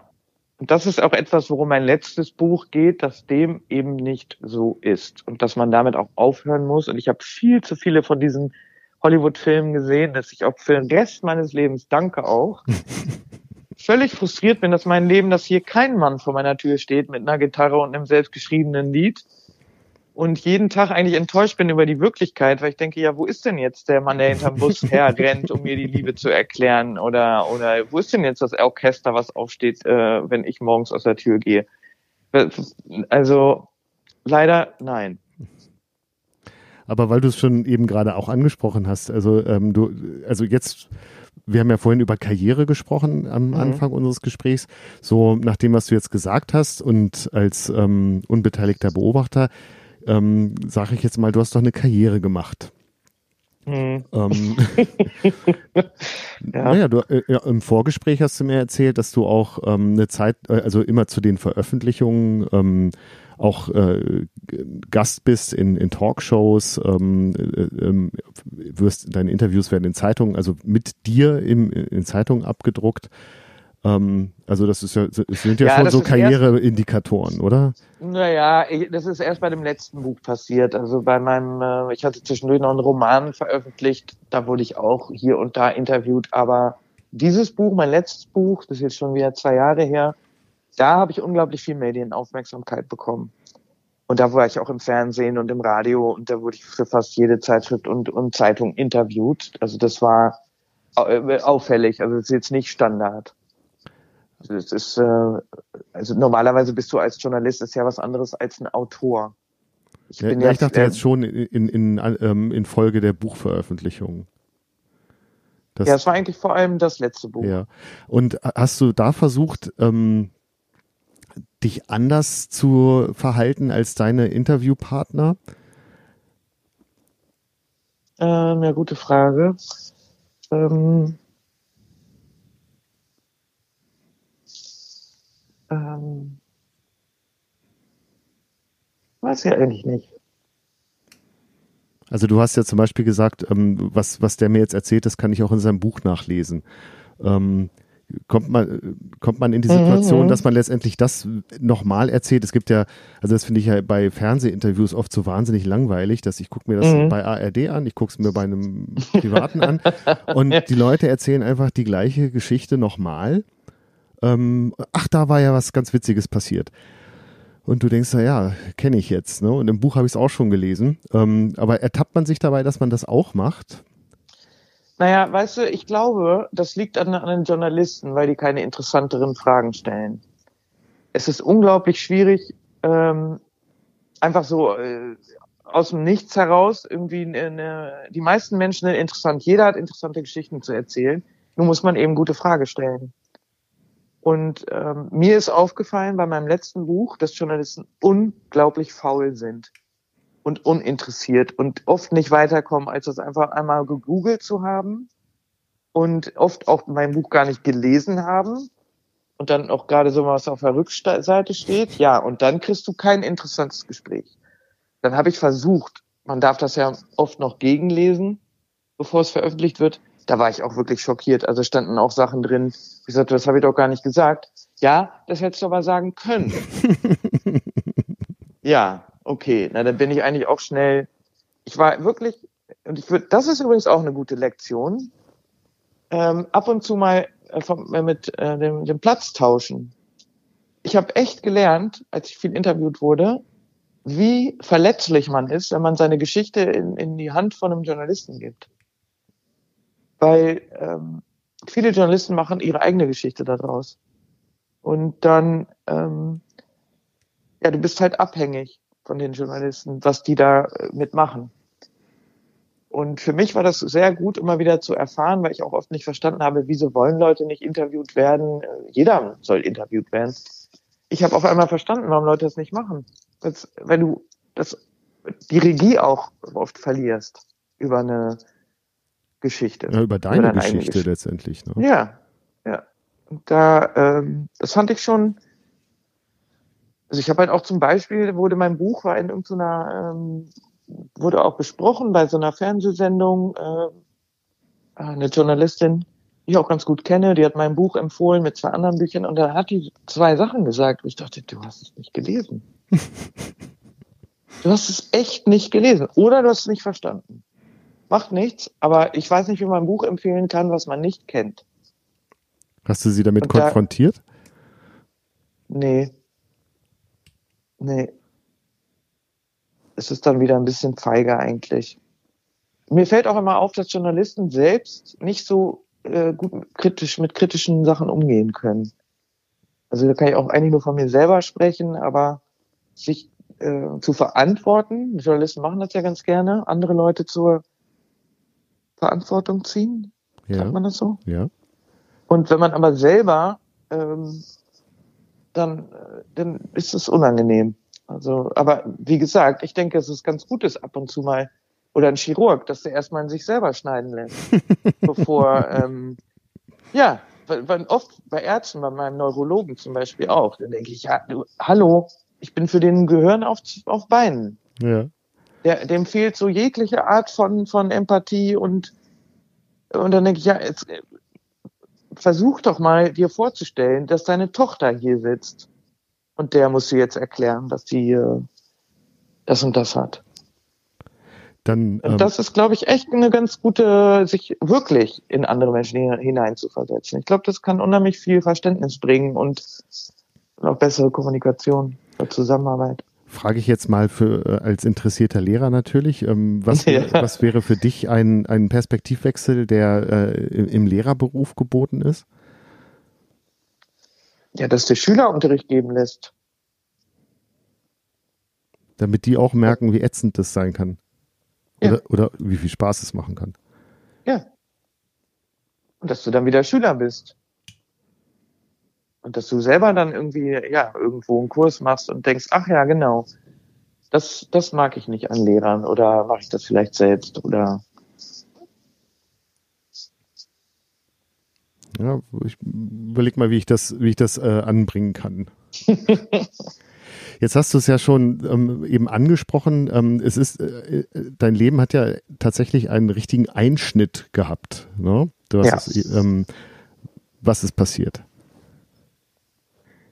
Ich hatte in 2011 hm, eine Gehirnblutung beim Surfen in Portugal, also im Meer, auf dem Meer. Und das ist so ganz glimpflich bin ich dann, ich war zufällig mit einem Surflehrer im Wasser. Das war gerade mein neuer Freund. Den kannte ich genau vier oder fünf Wochen. Und der hat mich aus dem Wasser bekommen und, äh, und hat einen Krankenwagen gerufen. Ah nee, wir hatten da keinen Empfang. Also ein Auto äh, äh, und dann ins Krankenhaus da und dann MRT und dann ja na, leider Gehirnblutung und dann hat der Arzt zu mir da gesagt, das werde ich auch nie wieder vergessen, äh, du musst deine Familie anrufen, weil du es vielleicht nicht überleben wirst. Und dann äh, musste ich mit dem Krankenwagen nach Lissabon und diese Fahrt nach Lissabon, also ich war natürlich noch nie in meinem Leben, hatte ich so viel Angst. Ich dachte ja, ich sterbe jetzt. Und dann habe ich mich nicht getraut, meine Eltern anzurufen. Ich dachte, oh Gott, weil ich ich habe schon öfter angerufen, da war wieder irgendwas. ich würde jetzt ziemlich viele so Unglücke und Sachen, wie immer, irgendwas war immer los in meinem Leben. Also ähm, ich habe mich nicht getraut. Und da habe ich meine Schwester angerufen und die meinte, oh, danke auch. jetzt, jetzt darf ich die anrufen. Und also viel habe ich auch oft das Bewusstsein verloren. Also ich habe nicht alles mitbekommen. Aber es ist, dieses Klischee ist wirklich wahr man denkt nicht, wenn man stirbt, hätte ich bloß mehr gearbeitet. Bloß mehr Zeit im Office verbracht. das denkt man ja immer auch. Man ist ja immer mit seinem Lebenslauf beschäftigt und nicht mit dem, äh, was Leute über dich sagen bei deinem Begräbnis. Was ist denn, wie möchte man dann erinnert werden? Was, was, was zählt denn am Ende? Und da habe ich halt auch gedacht, oh, zum Glück habe ich keine Kinder. Oh Gott, wie furchtbar für meine Eltern. Muss ich noch irgendjemand um Verzeihung bitten? Habe ich allen Leuten gesagt, die ich gerne habe und äh, die ich liebe, wie, wie gerne ich die habe? Habe ich das, hab ich das überhaupt genug gesagt? Und das war's. Das, das sind die Gedanken. Naja, und ähm, wie gesagt, dann, danach dachte ich, also ich habe es überlebt, wie man ja hört. Und ich war nicht, äh, also ich musste schon eine Zeit lang in Portugal bleiben. Das war jetzt nicht so schlimm, ein paar Wochen. Also das, also so gut ging es mir jetzt nicht. Aber ich hab, war eigentlich auch im Krankenhaus also ein furchtbarer Patient und ungeduldig und ich wollte da weg und ich will das nicht, will nicht in so einem Abhängigkeitsverhältnis und äh, ich wollte ein Espresso und eine Zigarette rauchen und äh, weiß ich nicht was und hab die da rumkommandiert. Also unglaublich, echt unsympathisch. Also es findet keine Läuterung statt. Also oder oder keine Blitzläuterung. Äh, ähm, Na, keine bleibende. Also dein Charakter. Ja. Ähm, also ich muss halt genau das machen, was ich nicht kann. Ruhig bleiben, abhängig sein, ähm, ja, äh, Sachen sein lassen, anstelle immer was zu tun. Ja ich war ja immer auf 180 eigentlich bis dahin. Und ähm, also immer, immer aktiv, immer, immer zu viel Energie, immer, immer, immer, immer, immer machen. Und da, das ging nicht. Also ja, ich konnte auch nicht, ich konnte auch nicht surfen und ich konnte auch nicht dies und ich konnte auch nicht das. Ja, äh, damit musste ich mich erstmal zurechtfinden. Und ähm, ja, und danach habe ich natürlich mein ganzes Leben umgekrempelt. Ich bin aus Amsterdam weggezogen und habe mein Vater hatte ein Urlaubs, äh, hatte ein äh, Ferienapartment in Nordwerk, also am Meer. Und da dachte ich, ich muss aus der Stadt, ich brauche Ruhe und ich muss halt nur mal, ich wusste ja auch, okay, jetzt weiß ich, was wichtig ist im Leben. Dann kümmere ich mich jetzt mal um die Sachen, die wirklich wichtig sind. Job lasse ich jetzt erstmal und ähm, dann habe ich eben kurze Zeit kein Geld. Ich werde schon immer irgendwie zu Geld kommen. Ich habe ja auch immer gearbeitet. Also kann ja auch zur Not in der Gastro arbeiten, ist ja auch egal. Naja, dann habe ich mich ein bisschen mehr gekümmert, habe hier und da meine Entschuldigungen irgendwie bei Leuten, die ich irgendwie nicht so gut behandelt habe, habe ich mich hier und da entschuldigt. Dann habe ich mehr Zeit verbracht mit Leuten, die mir wichtig sind. Und das ging auch so zwei, drei Monate ganz gut. Und dann habe ich wieder Leuten, also dann dachte ich halt auch, ja, ich bin auch mehr Zen, also ich mache wieder mehr Yoga. Äh, vielleicht kann ich auch mal meditieren oder sowas, immer in mich gehen naja, nach zwei, drei Monaten habe ich wieder jemandem Mittelfinger gezeigt und äh, war, ich, äh, war ich wieder erbracht, wenn ich irgendwo fünf Minuten auf irgendwas warten muss. Also oh, furchtbar. Und dann habe ich den Job, das Jobangebot bekommen, um Chefredakteur zu werden. Und dann dachte ich, ja, das ist natürlich super, das mache ich jetzt. und, echt, und echt sofort, aber echt sofort wieder im Stress und Deadlines und unglaublich wichtig habe ich mich gefühlt und alles also, also im Nachhinein denke ich halt auch, es ist ja auch wirklich, also einfach vom Abstand denke ich auch meine armen Eltern, also die dann natürlich auch wieder sehen, oh nee, die da los geht's. du kannst mit, äh, ja. Das hat aber auch unglaublich viel Spaß gemacht. Also ich, ähm, ich habe da, ich war jetzt nicht so eine gute Führungskraft leider, wie gesagt, ich bin auch mit dem Hund durchgefallen bei der Hundeschule und auch die Mitarbeiter, ja, äh, die fanden mich, glaube ich, auch ganz schön anstrengend und ähm, ich habe auch das Team überhaupt nicht irgendwie, äh, also das waren für mich einfach nur Mittel zum Zweck. Wie deren Wochenende war, also das hat mich jetzt eigentlich nicht wirklich interessiert oder ähm, das, ich war, hatte halt dieses Ziel vor Augen, dieses Business-Magazin muss äh, erneuert werden, das muss besser sein, bessere Kolumnisten, interessantere Artikel, bam, bam, bam. Und ich bin einfach auch komplett über die hinweg gestiegen und dachte, ja, nee, äh, und ich habe innerhalb von kürzester Zeit da dieses, dieses Blatt erneuert und war auch echt erfolgreich. Und mein, äh, mein, Direktor, Direktor, äh, der nannte mich auch die Kanone also der, ein Portugieser hat auch mich immer Dutch Dynamite genannt, weil irgendwie, äh, irgendwie in, in meiner Umgebung auch so einiges explodiert. Oder eben auch im guten Sinne. Sehr schnell, sehr effektiv. Und aber im Laufe der Zeit, also nach so zwei Jahren, habe ich äh, so Burnout-Erscheinungen gehabt. Und ähm, also ich konnte mich immer schlechter konzentrieren. Das konnte ich sowieso noch nie wirklich gut und äh, Gedächtnisverlust und äh, sehr emotional, äh, sehr schreckhaft. Also ich hatte die ganze Zeit so ein Gefühl von Bedrohung, dass jeden Moment irgendwas ganz Schlimmes passiert. Und da passierten auch sehr viele schlimme Sachen hintereinander weg. Also ein guter Freund von mir ist erschossen worden, also Kriegsfotograf. Und ich hatte einen Einbruch, ich hatte eine Überschwemmung in meiner Wohnung, ähm, ich hatte hintereinander weg Sachen, wo du sagst, naja, muss jetzt auch nicht sein. Und äh, ja, doch auch viel Stress von der Arbeit her. Und, ähm, und dann dachte ich, na, es ist der Job. Da habe ich den Job gekündigt. Dann ging es mir aber noch genauso schlecht. Und schlief auch nicht mehr richtig und so. Und dann, ähm, ja, dann hatte, stellte sich, dann habe ich eines Nachts hatte ich meine Zunge kaputt gebissen und hatte richtig krasse Albträume und konnte auch mich kaum also mir ging es sowas von schlecht und ähm, naja, da dachte ich, okay, jetzt drehe ich richtig durch. Also jetzt habe ich ja anscheinend, äh, also ich habe mich auch gefühlt, als ob ich irgendwie in, vor in einer, in einer Art ja, Hölle irgendwie, so richtig gruselig. Naja, ein paar Monate später hatte ich dann einen epileptischen Anfall wo, wo, bei meiner Schwester in Hannover also die war dabei, als das passiert ist. Und ähm, ja, das war dann, glaube ich, nicht so lustig, um zu sehen. Also, und sie dachte halt erst so, Gott, habe ich jetzt irgendwie mich vergiftet oder war ich mit den Fingern in einer, in einer Steckdose oder was habe ich jetzt schon wieder gemacht? Ich halt auch Schaum vor Mund hatte und äh, naja, ihrer Meinung nach halt auch fast erstickte. Und dann halt dieses, dieses äh, Krampfen und dann hat sie den Krankenwagen gerufen. Und ja, die dachte, dass ich da, glaube ich, sterbe. Und äh, ja, und im Krankenhaus habe ich dann, dann war ich zehn Tage im Krankenhaus in Hannover, haben sie die ganzen Tests gemacht und auch da habe ich mich wieder auch nicht so korrekt verhalten. Ich dachte, das muss jetzt nicht sein. Ich liege hier mit einem Junkie im Zimmer und äh, äh ja, irgendwelchen, und irgendwelchen anderen Leuten, mit denen ich nicht in einem Zimmer sein möchte. Und also ich konnte damit sehr schlecht umgehen. Und dann diese ganzen Tests und der Neurologen, die dann halt sagen, ja, sie haben Epilepsie und ähm, haben so eine Rückenmark. Äh, Spritze, wo, wo du dann guckst auf eine Auto, wo was diese Ursache ist von der Epilepsie. Und da, das Einzige, was mich wirklich erleichtert hat, weil ich eben dachte, ach so, ich hatte keinen Burnout. Ich habe wahrscheinlich schon sehr lange und, und also auch diese Absencen, diese, dass du kurz weggetreten bist, das habe ich, glaube ich, auch schon sehr lange.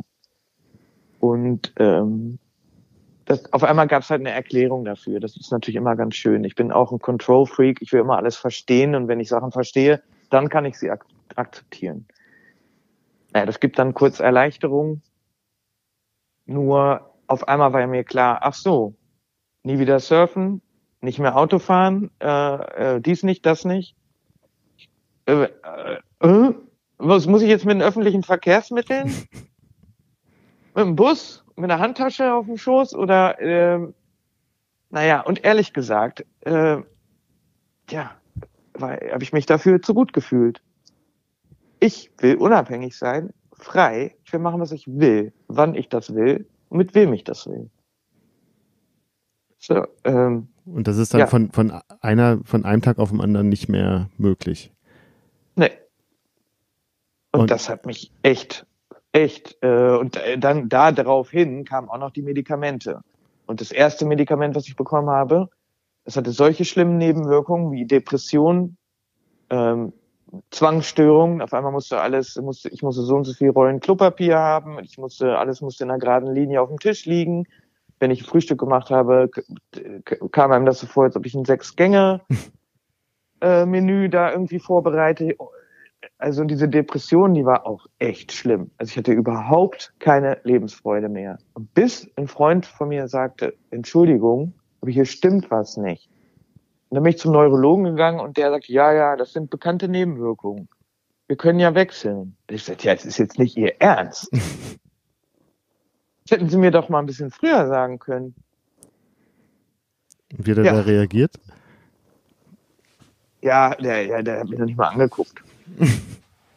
Hat mich bei der Diagnose auch nicht angeguckt. Also es ist irgendwie anscheinend für Neurologen sehr schwer, Kontakt mit Menschen äh, äh irgendwie. Also jedenfalls die, das geht natürlich nicht für alle Neurologen, aber dann habe ich ein zweites Mittel bekommen und das, ähm, ja, da waren, da kam die Lebensfreude wieder. Also das muss ich sagen, war eine der besten Phasen in meinem Leben, weil ich auf einmal wieder ähm, Musik gefühlt habe wirklich, ne, das, ist, das Leben ist dann nicht mehr schwarz-weiß und hat dann auf einmal wieder ein bisschen Farbe.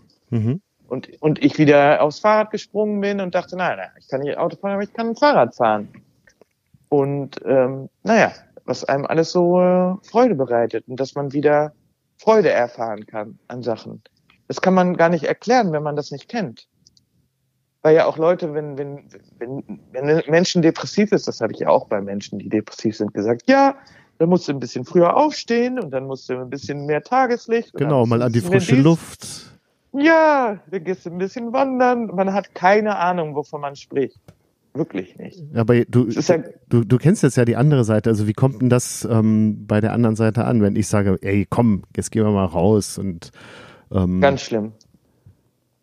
Fühlt man sich ganz da verarscht schlimm. oder? Nee, ich glaube einfach, man weiß ja, äh, es geht einem schon schlecht und dann fühlst du dich noch schlechter, dass du dich schlecht fühlst.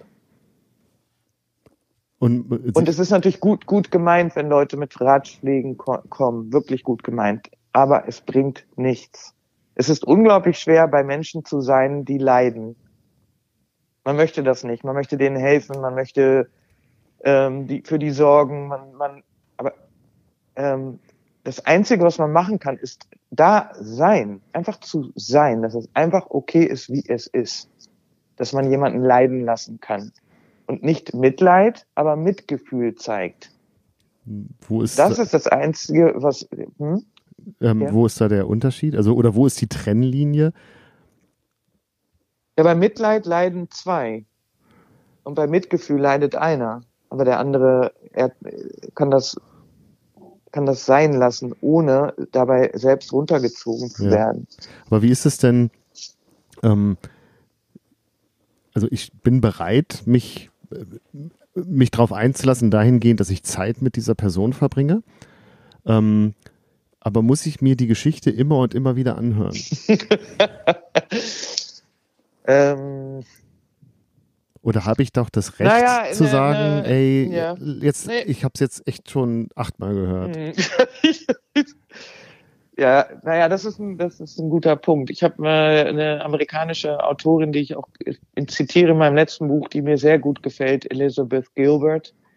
Und die sagt, die hat auch so eine Freundin, die ja eigentlich eine Stunde meckert am Telefon, wie scheiße alles ist und ja, und dass sie irgendwann auch gesagt hat, pass auf, du kannst jetzt, du kriegst fünf Minuten, da darfst du dich aufregen, darfst du mir die, die genau wieder diese gleiche Geschichte über den gleichen Typen oder den gleichen das Fünf Minuten und danach reicht's oder zehn Minuten. Danach sprechen wir was anderes. Man muss sich abgrenzen. Man muss sagen, hier, bis hierhin und nicht weiter. Und die Geschichte kenne ich. Du kannst jetzt noch, äh, kriegst jetzt noch so viele Minuten und danach Schluss. Es bringt ja nichts, irgendwie sich endlos, damit tut man dem anderen auch keinen Gefallen. Mhm. Und klar, das ist schwierig, weil, weil ähm, ja, aber man muss, glaube ich, sowieso immer äh, mit, mit anderen Menschen seine Grenzen bewachen. Und das ist ja was anderes als eine Grenze zu einem Land, sondern ähm, dieses, äh, ja, ab wann äh, fügt mir das Schaden zu? Ja, ich meine jetzt gar nicht mal so sehr Schaden, also oder äh, je nachdem, wie man es definiert, aber es ist ja auch einfach ähm, mein, meine ja, Zeit, ja. meine Lebenszeit. Ja. Äh, also da, die nimmt Schaden. Ne? Also ähm, ich kann nach Hause gehen und ähm, schlafe trotzdem gut. Das, ähm, das jetzt kann, kann ja auch passieren, aber ähm, das ist wahrscheinlich der Punkt. Ähm, also ich kenne das hoffentlich nur aus Erzählungen, also dass ich das selber noch nicht so erlebt habe. Ist das vielleicht auch ein Grund, warum warum solche Menschen dann, die in Depression sind, einsam werden, weil ja. keiner mehr Bock ja. hat, sich das ja. Äh, anzuhören? Klar das, äh, das, ja, warte, wie hat der eine das nochmal erklärt? Dieser Andrew Solomon, das ist ein bisschen der König der Depression, er hat so ein Standardwerk darüber geschrieben. Äh, ja, das ist sehr schwer zu ertragen, weil die Menschen sich selbst nicht ertragen. Also das, das, ähm, das ist dasjenige, was einen so runterzieht. Ja. Weil die, ähm, das fragt unglaublich viel von anderen Menschen, um dabei anwesend zu sein und, und sich das anzuhören oder vor allen Dingen auch zu fühlen. Weil wenn das jemand, wenn es jemandem so schlecht geht, den man liebt oder den man sehr gerne hat, ähm, das, ja, das, da braucht man viel Liebe, viel Zuneigung und viel, ähm, ja, wie dieses Verständnis, dass das nicht nichts über einen selber sagt und dass man jemanden auch nicht retten kann. Und ich habe mir neulich mit einer Frau gesprochen, ihr Mann hat äh, Selbstmord gemacht, hat sich äh, und die haben zwei Kinder und hat eine, hatten eine Firma und oder sie hat noch, noch genauso diese Firma und das ist ja dann auch immer das Dilemma, so wie kann das sein? Also was ist da passiert? Und ähm, Leute, die wirklich schwer depressiv sind, die, die tun jemandem in ihrem Kopf auch einen Gefallen und befreien ihre Familienmitglieder oder von sich selbst. Das ist der Grund, warum die das aufmachen. Und man hat von außen kaum eine Chance da. Ähm, nee. Also so wie nee. du das gerade erzählst, klingt es ein bisschen so, als müsste die Person, die an einer Depression leidet, selbst erkennen, dass es so nicht weitergeht. Es ist genau wie mit mit einem ähm, mit jeder mit auch mit mit einer Sucht. In dem Moment, wo man keine Hilfe fragt, ändert sich nichts. Du musst ja selbst entscheiden, okay, äh, das kann kein Mensch für dich machen. Es kann dir niemand sagen, du hast ein Al ja, kann man sagen, du hast ein Alkoholproblem oder du bist depressiv, aber das wissen die Leute ja. Wissen sie, also das ist jetzt keine Neuigkeit für die. Ja. Nur wenn du nicht erkennst oder äh, auch diesen Schritt machen willst und diese Verantwortung zu übernehmen für dein eigenes Leben, dann äh, ja, da kannst du da in Stunden, kannst du tausend Selbsthilfebücher lesen, das wird nichts. Und ich weiß zum Beispiel auch, als mir so schlecht ging, hat meine, meine Hausärztin gesagt, ähm, ähm, ja, vielleicht hast ziemlich viele Trauma, Traumata? Traumata. So? Traumata gehabt. Äh, wie wär's mit einer Therapie? Therapie. Ich bin selber Psychologin. und äh, wieso? Ist okay, ja, ich hatte ein paar Sachen, okay, aber ja, so schlimm war es jetzt auch wieder nicht. Einen doppelten Espresso und los geht's. naja, und dann habe ich aber auch so, so eine kleine Stimme, so ganz leise, die sagt, naja, vielleicht kann es ja auch nicht schaden und ich brauch's ja auch niemandem sagen. Und ich kann jetzt doch ein bisschen Hilfe gebrauchen, aber mein Mantra ist halt auch schon immer gewesen, ich schaffe das. Ist ja auch in Deutschland jetzt anscheinend von äh, Merkel natürlich geprägt. Ich schaffe das alleine, war eigentlich auch noch mein Mantra. Ich schaffe alles alleine. Und ähm, dann war ich bei diesem Therapeuten und habe den genau wie ich dich ja jetzt eine Stunde vollgequatscht und äh, ja, und das habe ich gemacht und da war ich und dies und das und das und naja, ist natürlich alles nicht so toll und aber äh, na, wir, was für eine Therapie machen wir denn? Wo sind Sie denn ausgebildet? Was, was ist denn hier, was, was ist genau äh, unsere Zielsetzung und da die da die da und naja, und am Ende habe ich halt, ich glaube, da war die Zeit schon vorbei, habe ich halt gesagt, ähm, äh, ich, ich schaffe das sonst immer und so. Und dann äh, hat er eigentlich nur einen Satz gesagt, ja, du schaffst es auch meistens. Und jetzt aber gerade nicht. Und das war mir bis dahin, die Möglichkeit gab es in meinem Universum gar nicht. Man kann auch eine Zeit lang es nicht alleine schaffen. Mhm. Das war mir, es war, äh, ich dachte, oh. das heißt ja nicht, dass man irgendwie, was, was ich halt auch oft dachte, dass man dann schwach ist oder ähm, was ja jetzt auch wieder in ist, diese Verletzlichkeit, dass man das ähm, dass man das jetzt immer mehr zeigt oder dass Leute das, ähm, äh, das also jedenfalls in Holland ist das eine, sind das auch alles Bestseller, dass man sich verletzlicher zeigt und nicht so unantastbar. Ja, und das also, wird dann auch wieder, ja. Ja, hier ist es ähm, eher so nach meinem Dafürhalten, dass man nach wie vor eigentlich nicht sagen darf, ähm, dass man ähm, sich äh, professionelle Hilfe nimmt. Also es wird, ich habe das Gefühl, es wird gar nicht mal, dass es als negativ angesehen wird, aber man hat das Gefühl, es wird als negativ mhm. angesehen. Naja, es ist, ähm, man schafft es dann nicht alleine, man braucht ja. Hilfe. Und die Hilfe Und kommt auch nicht vom Partner. Das passt natürlich überhaupt nicht. Naja, das passt auch überhaupt nicht in unsere Gesellschaft. Ja. Aber in, ähm, also in Holland alleine nehmen eine Million Menschen Antidepressiva. Bei naja, wie viel Einwohnern? 16, 16 oder 17 Millionen? Ja. Das ist ganz schön viel. Also ganz viele Menschen leiden meiner Meinung nach in Stille. Ja. Und, ähm, und haben Schwierigkeiten mit dem Leben. Und, und ähm, nicht unbedingt depressiv, aber äh, kommen nicht klar. Und das finde ich sehr traurig. Also ähm, und ich habe halt auch mit dem mit dem Therapeuten damals, damals drei Jahre her, auch gesprochen und ich habe halt äh, und er hat mir unglaublich gut geholfen, einfach weil er nur anwesend war und mich eigentlich auch gar nicht richtig gesteuert hat und einfach nur für mich da war. Diese, diese Dreiviertelstunde, Stunde durfte ich auch die ganze Zeit äh, einfach alles sagen. Es, es, er hat mich da nicht, es war mir nicht peinlich. Äh, ich kannte den ja weiter auch gar nicht. Ich werde den ja wahrscheinlich außerhalb der Therapie auch nie wiedersehen. Ähm, das gibt sehr viel Freiheit und Ruhe. Und er hat auch gesagt, du reagierst völlig normal auf eine abnormale Situation. Es ist nicht umgekehrt. Mhm. Und ich mhm. denke, dass ganz viele Menschen denken, dass sie abnormal sind. Obwohl sie, obwohl unsere Gesellschaft abnormal ist. Ja. Unsere, äh, das ist, was nicht stimmt. Und dass man, dass es, dass man nur menschlich ist, dass man sich nicht zurechtfindet in bestimmten äh, Lebensarten oder wie, wie wir meinen, das, ja, wir sind ja völlig, äh,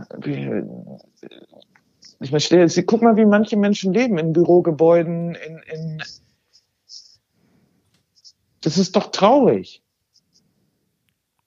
Aber es ist das, was, was erwartet wird, genau, ja. Mit also, der Natur oder ähm, dieses, äh, diese Leistungsgesellschaft oder dass man meint, irgendwie eine Freundin von mir ist Lehrerin in der Grundschule und sie meinte, am schlimmsten sind die Eltern. Ja. Eltern sind so schlimm. Die sind alle natürlich begabt oder haben irgendwelche Schwierigkeiten oder sie Kinder und dann ist das Essen vegan in der Grundschule und sie meint, ich ertrag die Eltern nicht. Die Kinder sind super. Mhm. Die Eltern unausstehlich. Es kostet sie so viel Energie. Und dann sind die doch alle, alle geschieden und dann darf der neue Partner, der darf nicht bei dem Gespräch sein und der, ähm, nee, der muss aber dann mit ihr, dem Partner in Urlaub und dann aber mit der. Ja, völlig, völlig gestört. Und siehst du dich als ähm, Vorreiterin jetzt? Also du bist eine, also du bist in, in den Niederlanden bekannt? Sag, ja, ein bisschen. Sag, ja, ja. Ähm, und dass du das jetzt nimmst, um und sagst so, ich, ich bin in der Situation und ich mache das so und so und ich sage nicht, dass ihr es auch so machen müsst, aber denkt mal drüber nach. Also hast du das Gefühl, ob jetzt bewusst oder unbewusst, ähm, dass du ein, einen Weg ebnest. Denn davon, ich glaube, darum geht es ja auch ein bisschen in deinem Buch, dass du von deiner Verletzlichkeit ähm, berichtest und, und, Dinge nicht mehr, Na, ja. nicht mehr ähm, selber äh, unter Kontrolle hast in manchen Bereichen. Oder? Naja, das Buch, das Buch heißt auch nie wieder ein Selbsthilfebuch, weil ich ähm, ich habe unglaublich viele von diesen Büchern gelesen. Ich habe auch für die Happiness gearbeitet und ich habe äh, Bestseller visualisiert, der dann doch nicht kam und habe dann äh, auf einmal nur Bananenbrot gegessen, weil da kein, wie heißt das, kein Dingens drin ist. Gluten. Danke, Gluten. Und äh, weiß ich nicht, was ich alles probiert habe, um mich selbst zu optimalisieren. Und ähm, ganz viele Sachen bringen einfach nichts. Also genau wie diese auch jedes Jahr diese Diäten, um in sechs Wochen einen Bikini-Körper zu haben. Also da wird einem ja eine Menge Bullshit verkauft, wie dem man natürlich irgendwo glaubt, weil man denkt, ja, ich möchte auch, äh, ja, ich möchte auch irgendwie, keine Ahnung, was alles erreichen. Und ich wollte halt auch mit diesem Buch, ich habe halt ehrlich geschrieben, also wirklich ehrlich, ähm, äh, eben, was ich auch dir gerade gesagt habe, wie unmöglich ich als Patientin war und diese sich weigern irgendwie zu akzeptieren, dass man nicht der König des Universums ist und meint alles äh, machen zu können, was man will. Und das habe ich sehr ehrlich alles aufgeschrieben.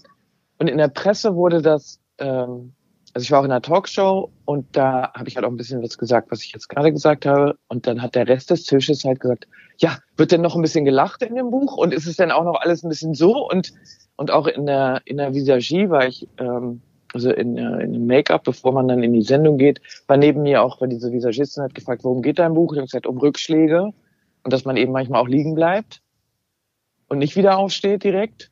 Ähm, und dann hat auch dieses, er hat so ein Mädchen neben mir gesessen, gesagt, nee, auf gar keinen Fall. Ich möchte, nee, ich möchte nicht sowas hören. Ich habe Liebeskummer. Ich möchte nicht. Nachher fange ich noch an zu weinen in einer Talkshow. Das will ich nicht. Und ich will das und das äh, empfehlen und auf gar keinen Fall. Also du hast sofort gemerkt am Tisch, nee, nee, also diese wirklich unangenehmen Themen, das möchten wir nicht. Es muss, es muss schon ein bisschen gesellig bleiben hier. ja. Also die, die, und ich meinte halt auch am Tisch, genau das, was hier passiert, darum geht's in dem Buch. Dieses, dieses, diese, die, diese Schwierigkeit, mit den schwierigen Sachen umzugehen und alles wegzulachen oder da ähm, eine Instantlösung meint zu präsentieren zu können oder also ich meine, die ganze Bestsellerliste hier steht voll mit Büchern in, in zehn Schritten dies, in fünf, 365 Tage erfolgreich. Also ein richtiger Tsunami von Selbsthilfebüchern ist auf jeden Fall in Holland irgendwie seit Jahren. Und ich, das Einzige, also ich fand das sehr schwierig, das ist mir äh, um, also ich habe auch in der Tageszeitung, für die ich gearbeitet habe, diese holländische Financial Times, habe ich auch große Interview gegeben und da steht halt auch, sind inspiriert auf dieses Lied, von diesem Lied von Giesbert zu Kniepausen. Es dauert lange, bis man lernt, ein Niemand zu sein. Und darum geht es eigentlich in meinem ganzen Buch, dass man eben äh, die Frage, warum habe ich Epilepsie, ist die verkehrte Frage. Warum sollte ich das nicht haben? Weißt du, äh, heißt das, dass es Leute gibt, die bestimmte Krankheiten verdienen? Oder wenn du alles richtig machst, wirst du nicht krank? Das ist natürlich schlimm, so zu denken, weil man Leuten damit viel zu viel auch Schuld auflädt. Ja. Und wenn du den richtigen Schlüssel findest, dann passiert dir das alles nicht. Das ist unglaublich hart. Und dann habe ich, ähm, also das hat, das fand meine, ich glaube, mein Vater auch nicht so lustig, dass ich in diesem Business, in dieser Business-Zeitung eigentlich ein Coming Out hatte. Ich wurde auch noch ab und zu angerufen von Headhuntern. Mir ja. wurden auch ab und zu noch gute Jobs angeboten. Aber wenn ich dann halt gesagt habe, ja, ich bin krankgeschrieben, ich habe Epilepsie, dann, wissen die auch nicht, wie schnell die wieder auflegen müssen. okay. Und das ist schon hart, weißt du, dass du auf einmal, ich war in der Medienwelt in Amsterdam, naja, überall, äh, und gerade als Chefredakteur war, bist du überall eingeladen, bist, du bist ja jemand, sagen wir mal, ja. zwischen, in Anführungsstrichen. Und auf einmal bist du niemand. Vermeintlich, oder? Ja. Das ist aber hart zu erfahren und es ist auch gut zu erfahren, weil du dann ja auch merkst, was sind denn die Beziehungen, die bleiben oder die, äh, die nicht darauf basiert sind, dass jemand, ähm, dass etwas, jemand etwas von dir hat oder du nützlich bist. Und dass jemand einfach gerne bei dir ist, weil du du bist. Ja. Und nicht, was du tust. Und dass du bei deinem Begräbnis nicht erzählen, dass du Chefredakteur warst, sondern dass du ein netter Mensch warst. Hoffentlich. Äh, weiß man ja nicht. Also, ähm, und was ich aber noch sagen wollte, war, ähm, dass ich sehr viele Leserbriefe bekommen habe von anderen Epilepsiepatienten, aber auch von Menschen, die andere Probleme haben und alle gesagt haben und auch die meisten gesagt haben, du nimmst mir die Worte aus dem Mund, du hast echt Worte für etwas, für das ich keine Worte habe, jetzt kann ich zu meiner Familie und meinen Freunden gehen und sagen, so ist es für mich, so geht's in meinem Kopf ab und so schwierig ist es. Oder manche haben halt geschrieben, ich habe eigentlich eine Stunde geweint, als ich deine Geschichte gelesen habe, weil ähm, das ist meine Geschichte. Und ähm, also das hat mich natürlich sehr gerührt, weil ich dachte, ja, so ein Journalist möchte ich auch sein. Ich möchte echte Geschichten von echten Menschen und wenn ich das möchte, muss ich auch selber ähm, ja ehrlich sein, wie es wirklich ist. Nur äh, es, ist, es ist sehr schwierig, weil man sich eben ja äh, sehr verletzlich zeigt und Leute da, da auch eine Meinung drüber haben. Und das auch, bedeutet in meinem Fall, dass ich vielleicht nie wieder eine Karriere haben werde. Zumindest nicht auf der Ebene oder in diesem Bereich. Ja, das in dieser auch sehr zynischen äh, Welt, oder?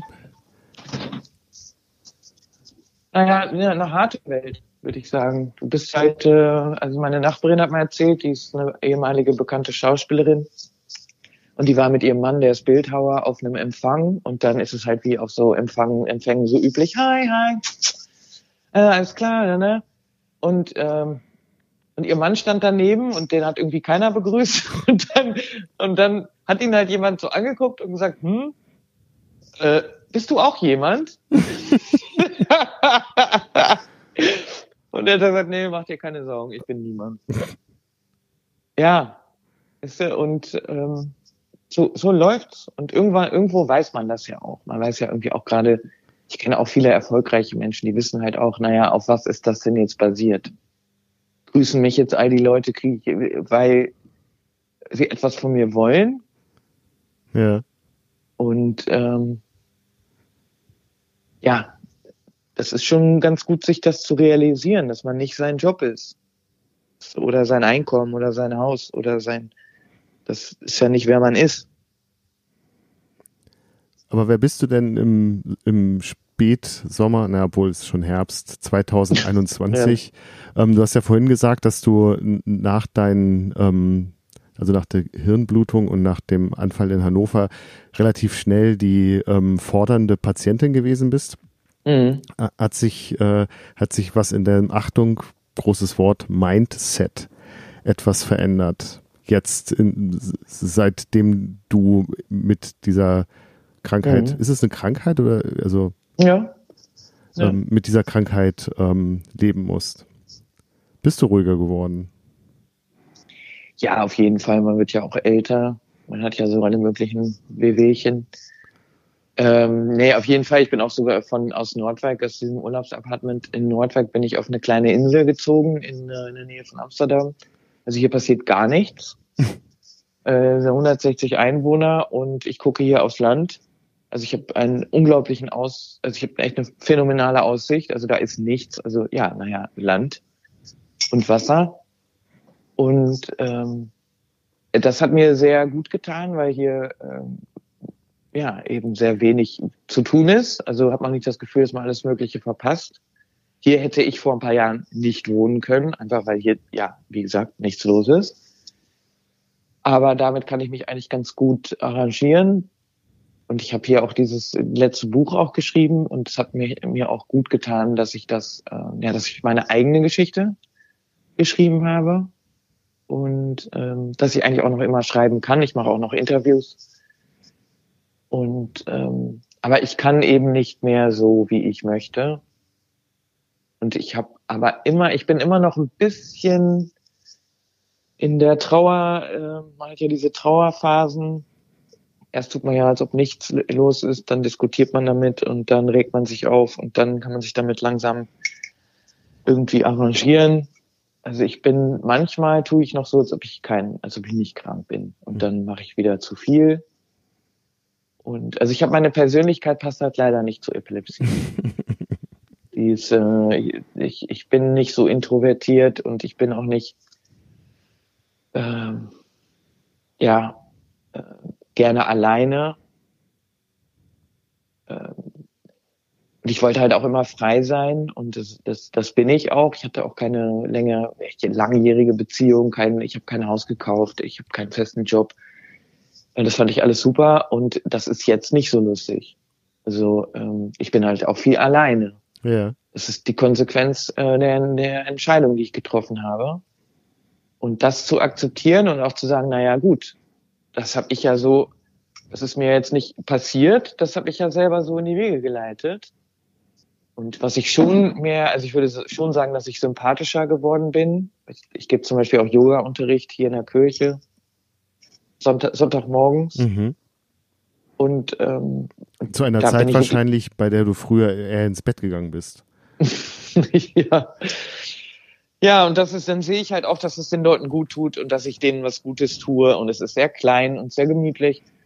Und da merke ich schon, dass ich da eine gewisse Ruhe ähm, äh, mitnehme. Und ich sehe halt auch, wie die Leute reinkommen und ich sehe, wie sie rausgehen. Und da, ähm, das freut mich. Da, da, das ist sehr klein und ähm, aber sehr groß. Mhm. Und da, ähm, also sowas, und ich, naja, ich gehe spazieren heutzutage, das hätte ich mir vor ein paar Jahren auch nicht sagen müssen, dass das mein Hobby wird, spazieren gehen. Und ein elektrisches Fahrrad habe ich gekauft. Jetzt habe ich sogar, halte ich fest, einen Helm gekauft. Mhm. Und das ist schon, dass du mehr akzeptierst. Ja, ich habe nur mal eine Krankheit, die auch gefährlich ist. Wenn du umkippst oder kurz, ähm, ja, nicht bewusstlos, aber äh, ja, kurz abwesend bist. Ähm, und ich gehe trotzdem noch ab und zu heimlich surfen oder so. Das mache ich dann schon noch ab und zu, aber da ich mir jetzt gerade wieder das Fußgelenk gebrochen. Also ja, so langsam muss man vielleicht ja, ich bin ja auch wirklich auch im Herbst meines Lebens. Also das. Naja, äh, also bitte. Ja, naja, 48. Das war schon über die Hälfte. Naja, aber ist das nicht das neue 30? Nee. Man ist, nicht so, man ist nicht so alt, wie man sich fühlt, sondern so alt, wie man alt ist. Mm. Sekundenschlaf, Peter Fox. okay. Guter Text. Jede Oma in Berlin hat ein Arschgeweih. Ich so totgelacht über dieses Lied. Wie heißt Großartig. das? Sekundenschlaf. Das kenne ich gar nicht, muss ich gleich mal. Ja, muss ich dir mal anhören. Ich habe ja. einen Soundtrack gemacht zu meinem Buch. Kann ich dir auch schicken. Ja, mach mal bitte. Es erzählt die Geschichte auch in Musik. Ja. Ja, nee, ich bin, ja klar, bin ich ruhiger geworden. Und äh, ich bin auch sehr gerne Tante. Meine Schwester hat ein, äh, zum Glück ein Kind bekommen und das, ähm, äh, ja, ich merke halt schon auch mit den Kindern von meinen Freunden, wie gut es mir tut, äh, dass, dass es nicht um dich selber geht. Dass, dass du jetzt, weil, und ich merke halt auch, ich gebe auch ab und zu Unterricht und äh, ich habe äh, auch Mädchen geholfen mit ihrem Manuskript und ihr äh, also ich bin immer mehr, ich gebe auch Schreibunterricht ab und zu und. Und ich merke einfach, dass es, das gehört sich ja auch so im Leben, dass es, äh, wenn man älter wird, dass es sich immer weniger um einen selber dreht. Und das macht mir echt viel Freude, dass ich halt auch sehe, ich, ich kann anderen Menschen helfen in ihrer Entwicklung und da einen kleinen Beitrag zu leisten. Das und ähm, ja, das finde das finde ich ganz angenehm, dass ich, dass ich nicht mehr ab und zu fehlt mir natürlich dieses überschwängliche Leben und diese äh, Hammerenergie und diese ganzen Erlebnisse und so weiter. Aber ja, äh, will ich mit 50 noch äh, die Nächte durchzechen? Ich glaube, das ist dann auch ein bisschen peinlich irgendwann. Oder? Ja, Was meinst du? Na, also wahrscheinlich ja.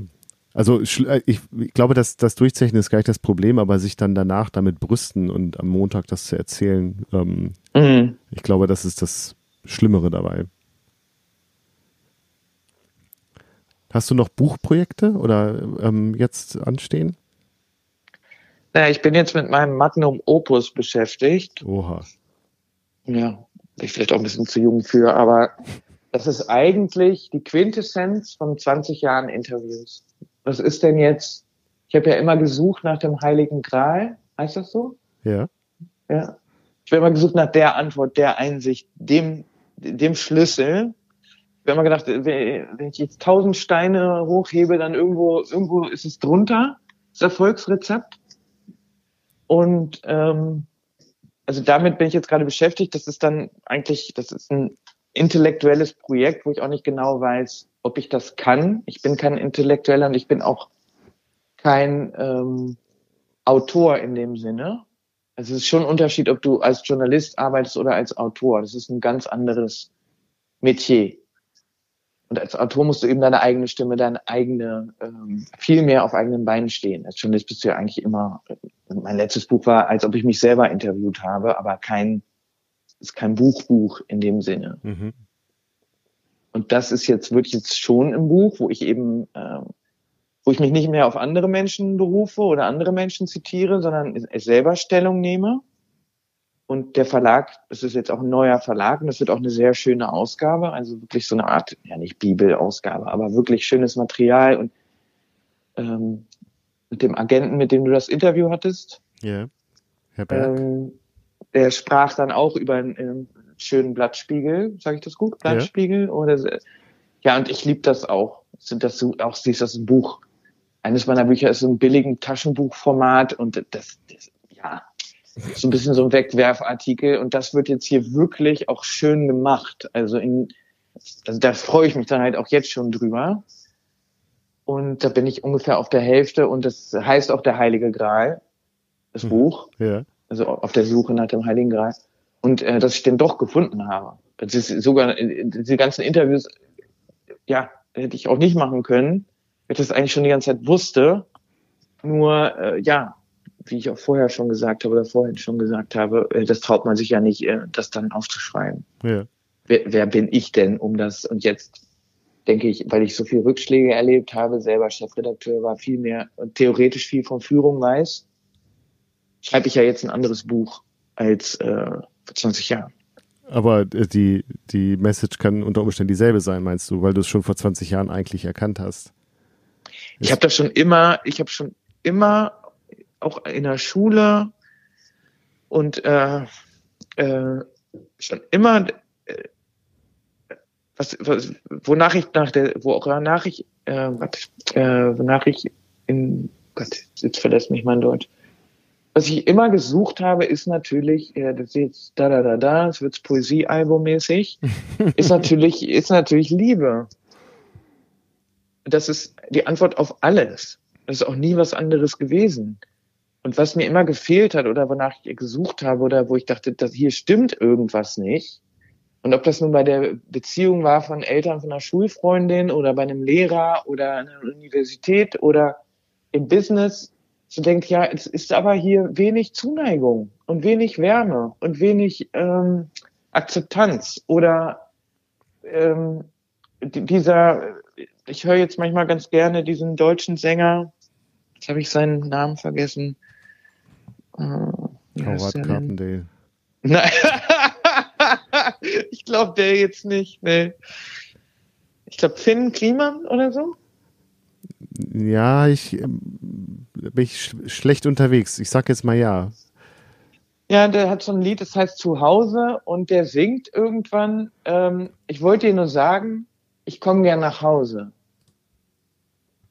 Und da dachte ich, na, das ist ja eigentlich, das ist ja eigentlich die Zusammenfassung von meinem Buch. Ja. Diese Reise, die man unternimmt.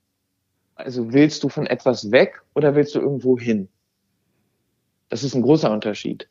Und wenn du zum Beispiel von zu Hause weggehst, heißt das ja noch nicht, dass du wieder, dass du nicht wieder zurückkommen kannst. Nur Ja. die Frage ist eben, geht man gerne nach Hause oder geht man gerne irgendwo hin? Und wieso geht man denn gerne irgendwo hin? Und, woraus, ähm, wie zeigt sich das denn? Und das hat mich so gerührt, irgendwie dieser Satz, weil ich dachte, ich bin mein ganzes Leben schon auf der Flucht. Und, ähm, und, und jetzt so langsam merke ich, dass das Zuhause natürlich auch in einem selber sein muss. Man muss auch bei sich selbst zu Hause sein. Es ist jetzt auch wieder Poesiealbumtext und steht auch in vielen Selbsthilfebüchern. Ist und in aber den leider Charts. so. Damit kommst du auch in die Charts. Genau. Ja. Also äh, dieses Verlangen, dieses menschliche Verlangen, ähm, das ist auch bei Rembrandt äh, die, die Rückkehr des verlorenen Sohns. Ähm, ja, dieses Verlangen ist einfach, ja, das würde, würde ich jetzt mal behaupten, äh, das Hauptverlangen. In, ich, ja. Und äh, ja, und ich denke halt eben, dass es auch das Erfolgsrezept ist. Also wie gesagt, bei meiner Schwester, das Café, was sie macht, das ist das was- wo sie selber gern hingeht. Und da ist alles liebevoll gemacht. Da wird kein Billigkuchen serviert, da wird kein, äh, da- ist einfach, es ist liebevoll gemacht. Und das merkt man, das, das schmeckt man, das, das fühlt man. Und das hat man voll oft. Ich habe das voll oft, wenn ich irgendwo bin in einem Laden oder dass ich denke, oh, hier hat sich aber jemand echt Mühe gemacht, um es, um äh, dich willkommen zu heißen. Und da gebe ich viel lieber mein Geld aus als in, irgendeinem Buden, in irgendeiner Bude, wo ich denke, geiler Concept Store, Ja. ähm, gibt's auch schon tausendmal. Und das ist so oberdeutlich darauf ausgerichtet, um Geld zu verdienen. Und nicht etwas, weil der Inhaber dachte, ich möchte aber gerne einen Platz schaffen, wo ich auch gerne selber komme.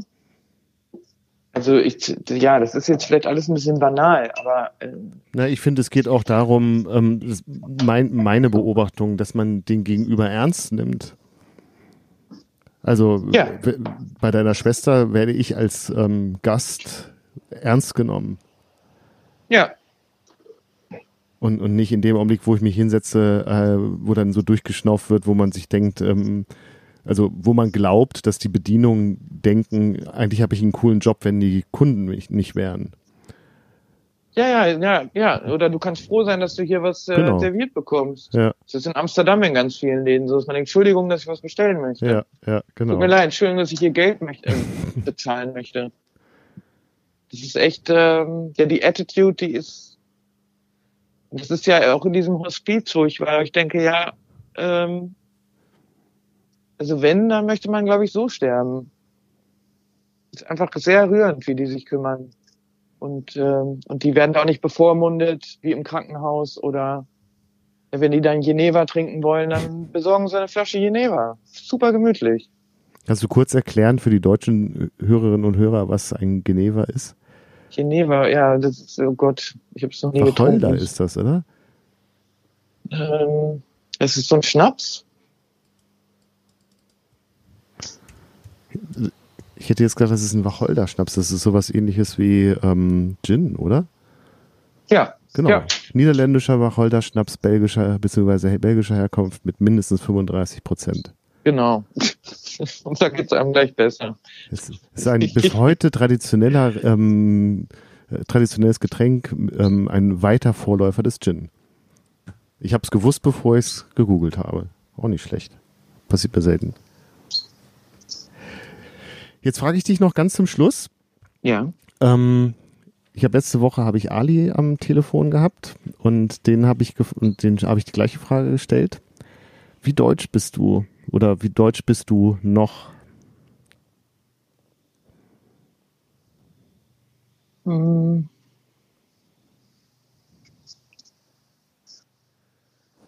Ich glaube, ich habe neulich auch jemandem gesagt, dass Holland mein Vaterland ist. Meine Vater, Holländisch ist auch meine Vatersprache und Deutsch und Deutsch ist meine, wirklich meine Muttersprache und auch mein Mutterland. Das bedeutet, dass mein Herz doch deutsch ist. Und das bedeutet, ähm, dass äh, ja, wenn ich Deutsch spreche, auch wenn es wahrscheinlich schlechter geworden ist, fühle ich mich ich selber. Mhm. Wenn ich Holländisch spreche, fühlt das affektierter. Die Holländer sind mir auch zu ähm, opportunistisch. Und in, in Holland geht's, es sind unglaublich gute Verkäufer und äh, Priester. Also die können sehr gut anderen Leuten sagen, wie sie ihr Leben leben müssen. Und ich mag die deutsche ähm, ähm, Tiefgründigkeit.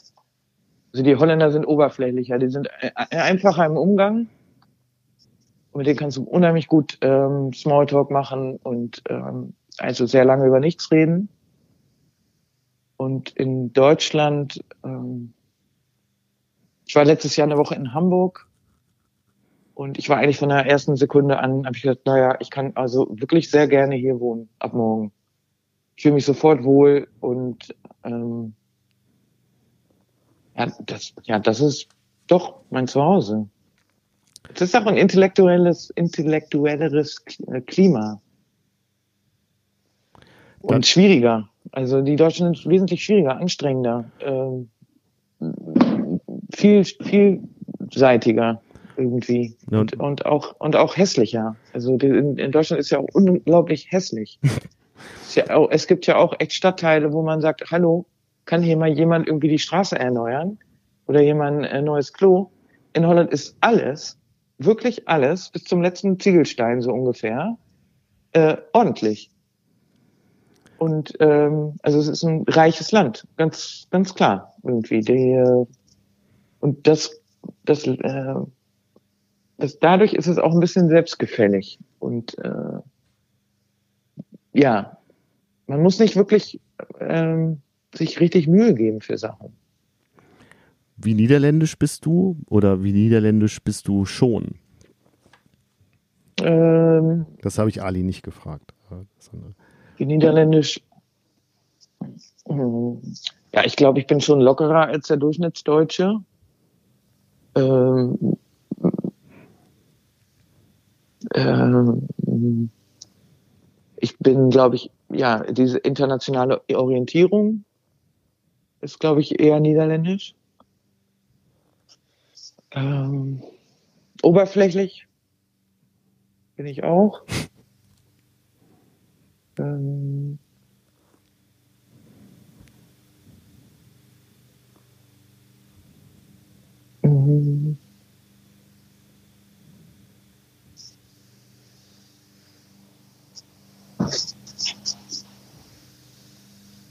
Und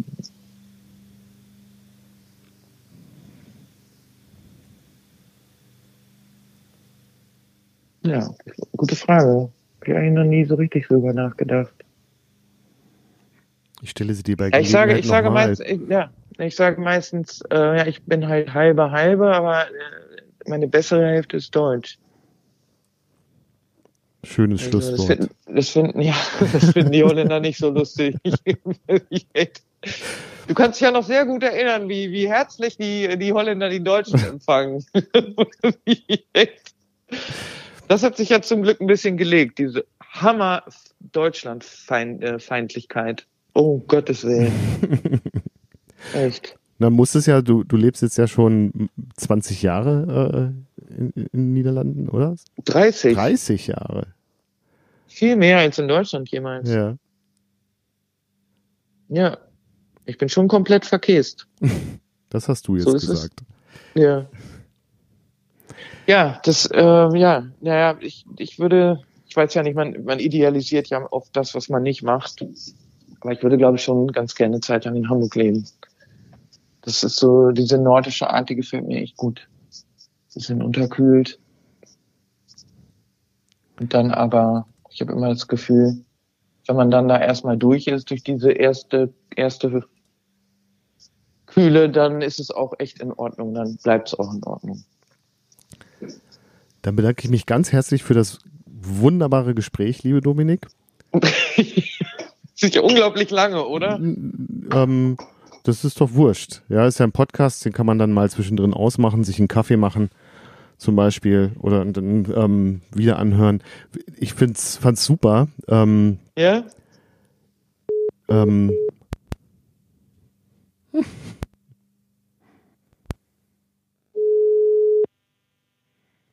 Ja, Handy alle. wie passend, oder? Ja. Ja, also ähm, ganz kurz, dann, äh, also Ja. ich fand's ganz toll. Vielen, vielen Dank. Ja, gerne. Das war Hallo Welt hier Rosenheim mit einer Spezialfolge Hallo Rosenheim hier Welt. Zu Gast war Dominik Heitemann. Vielen Dank fürs Zuhören.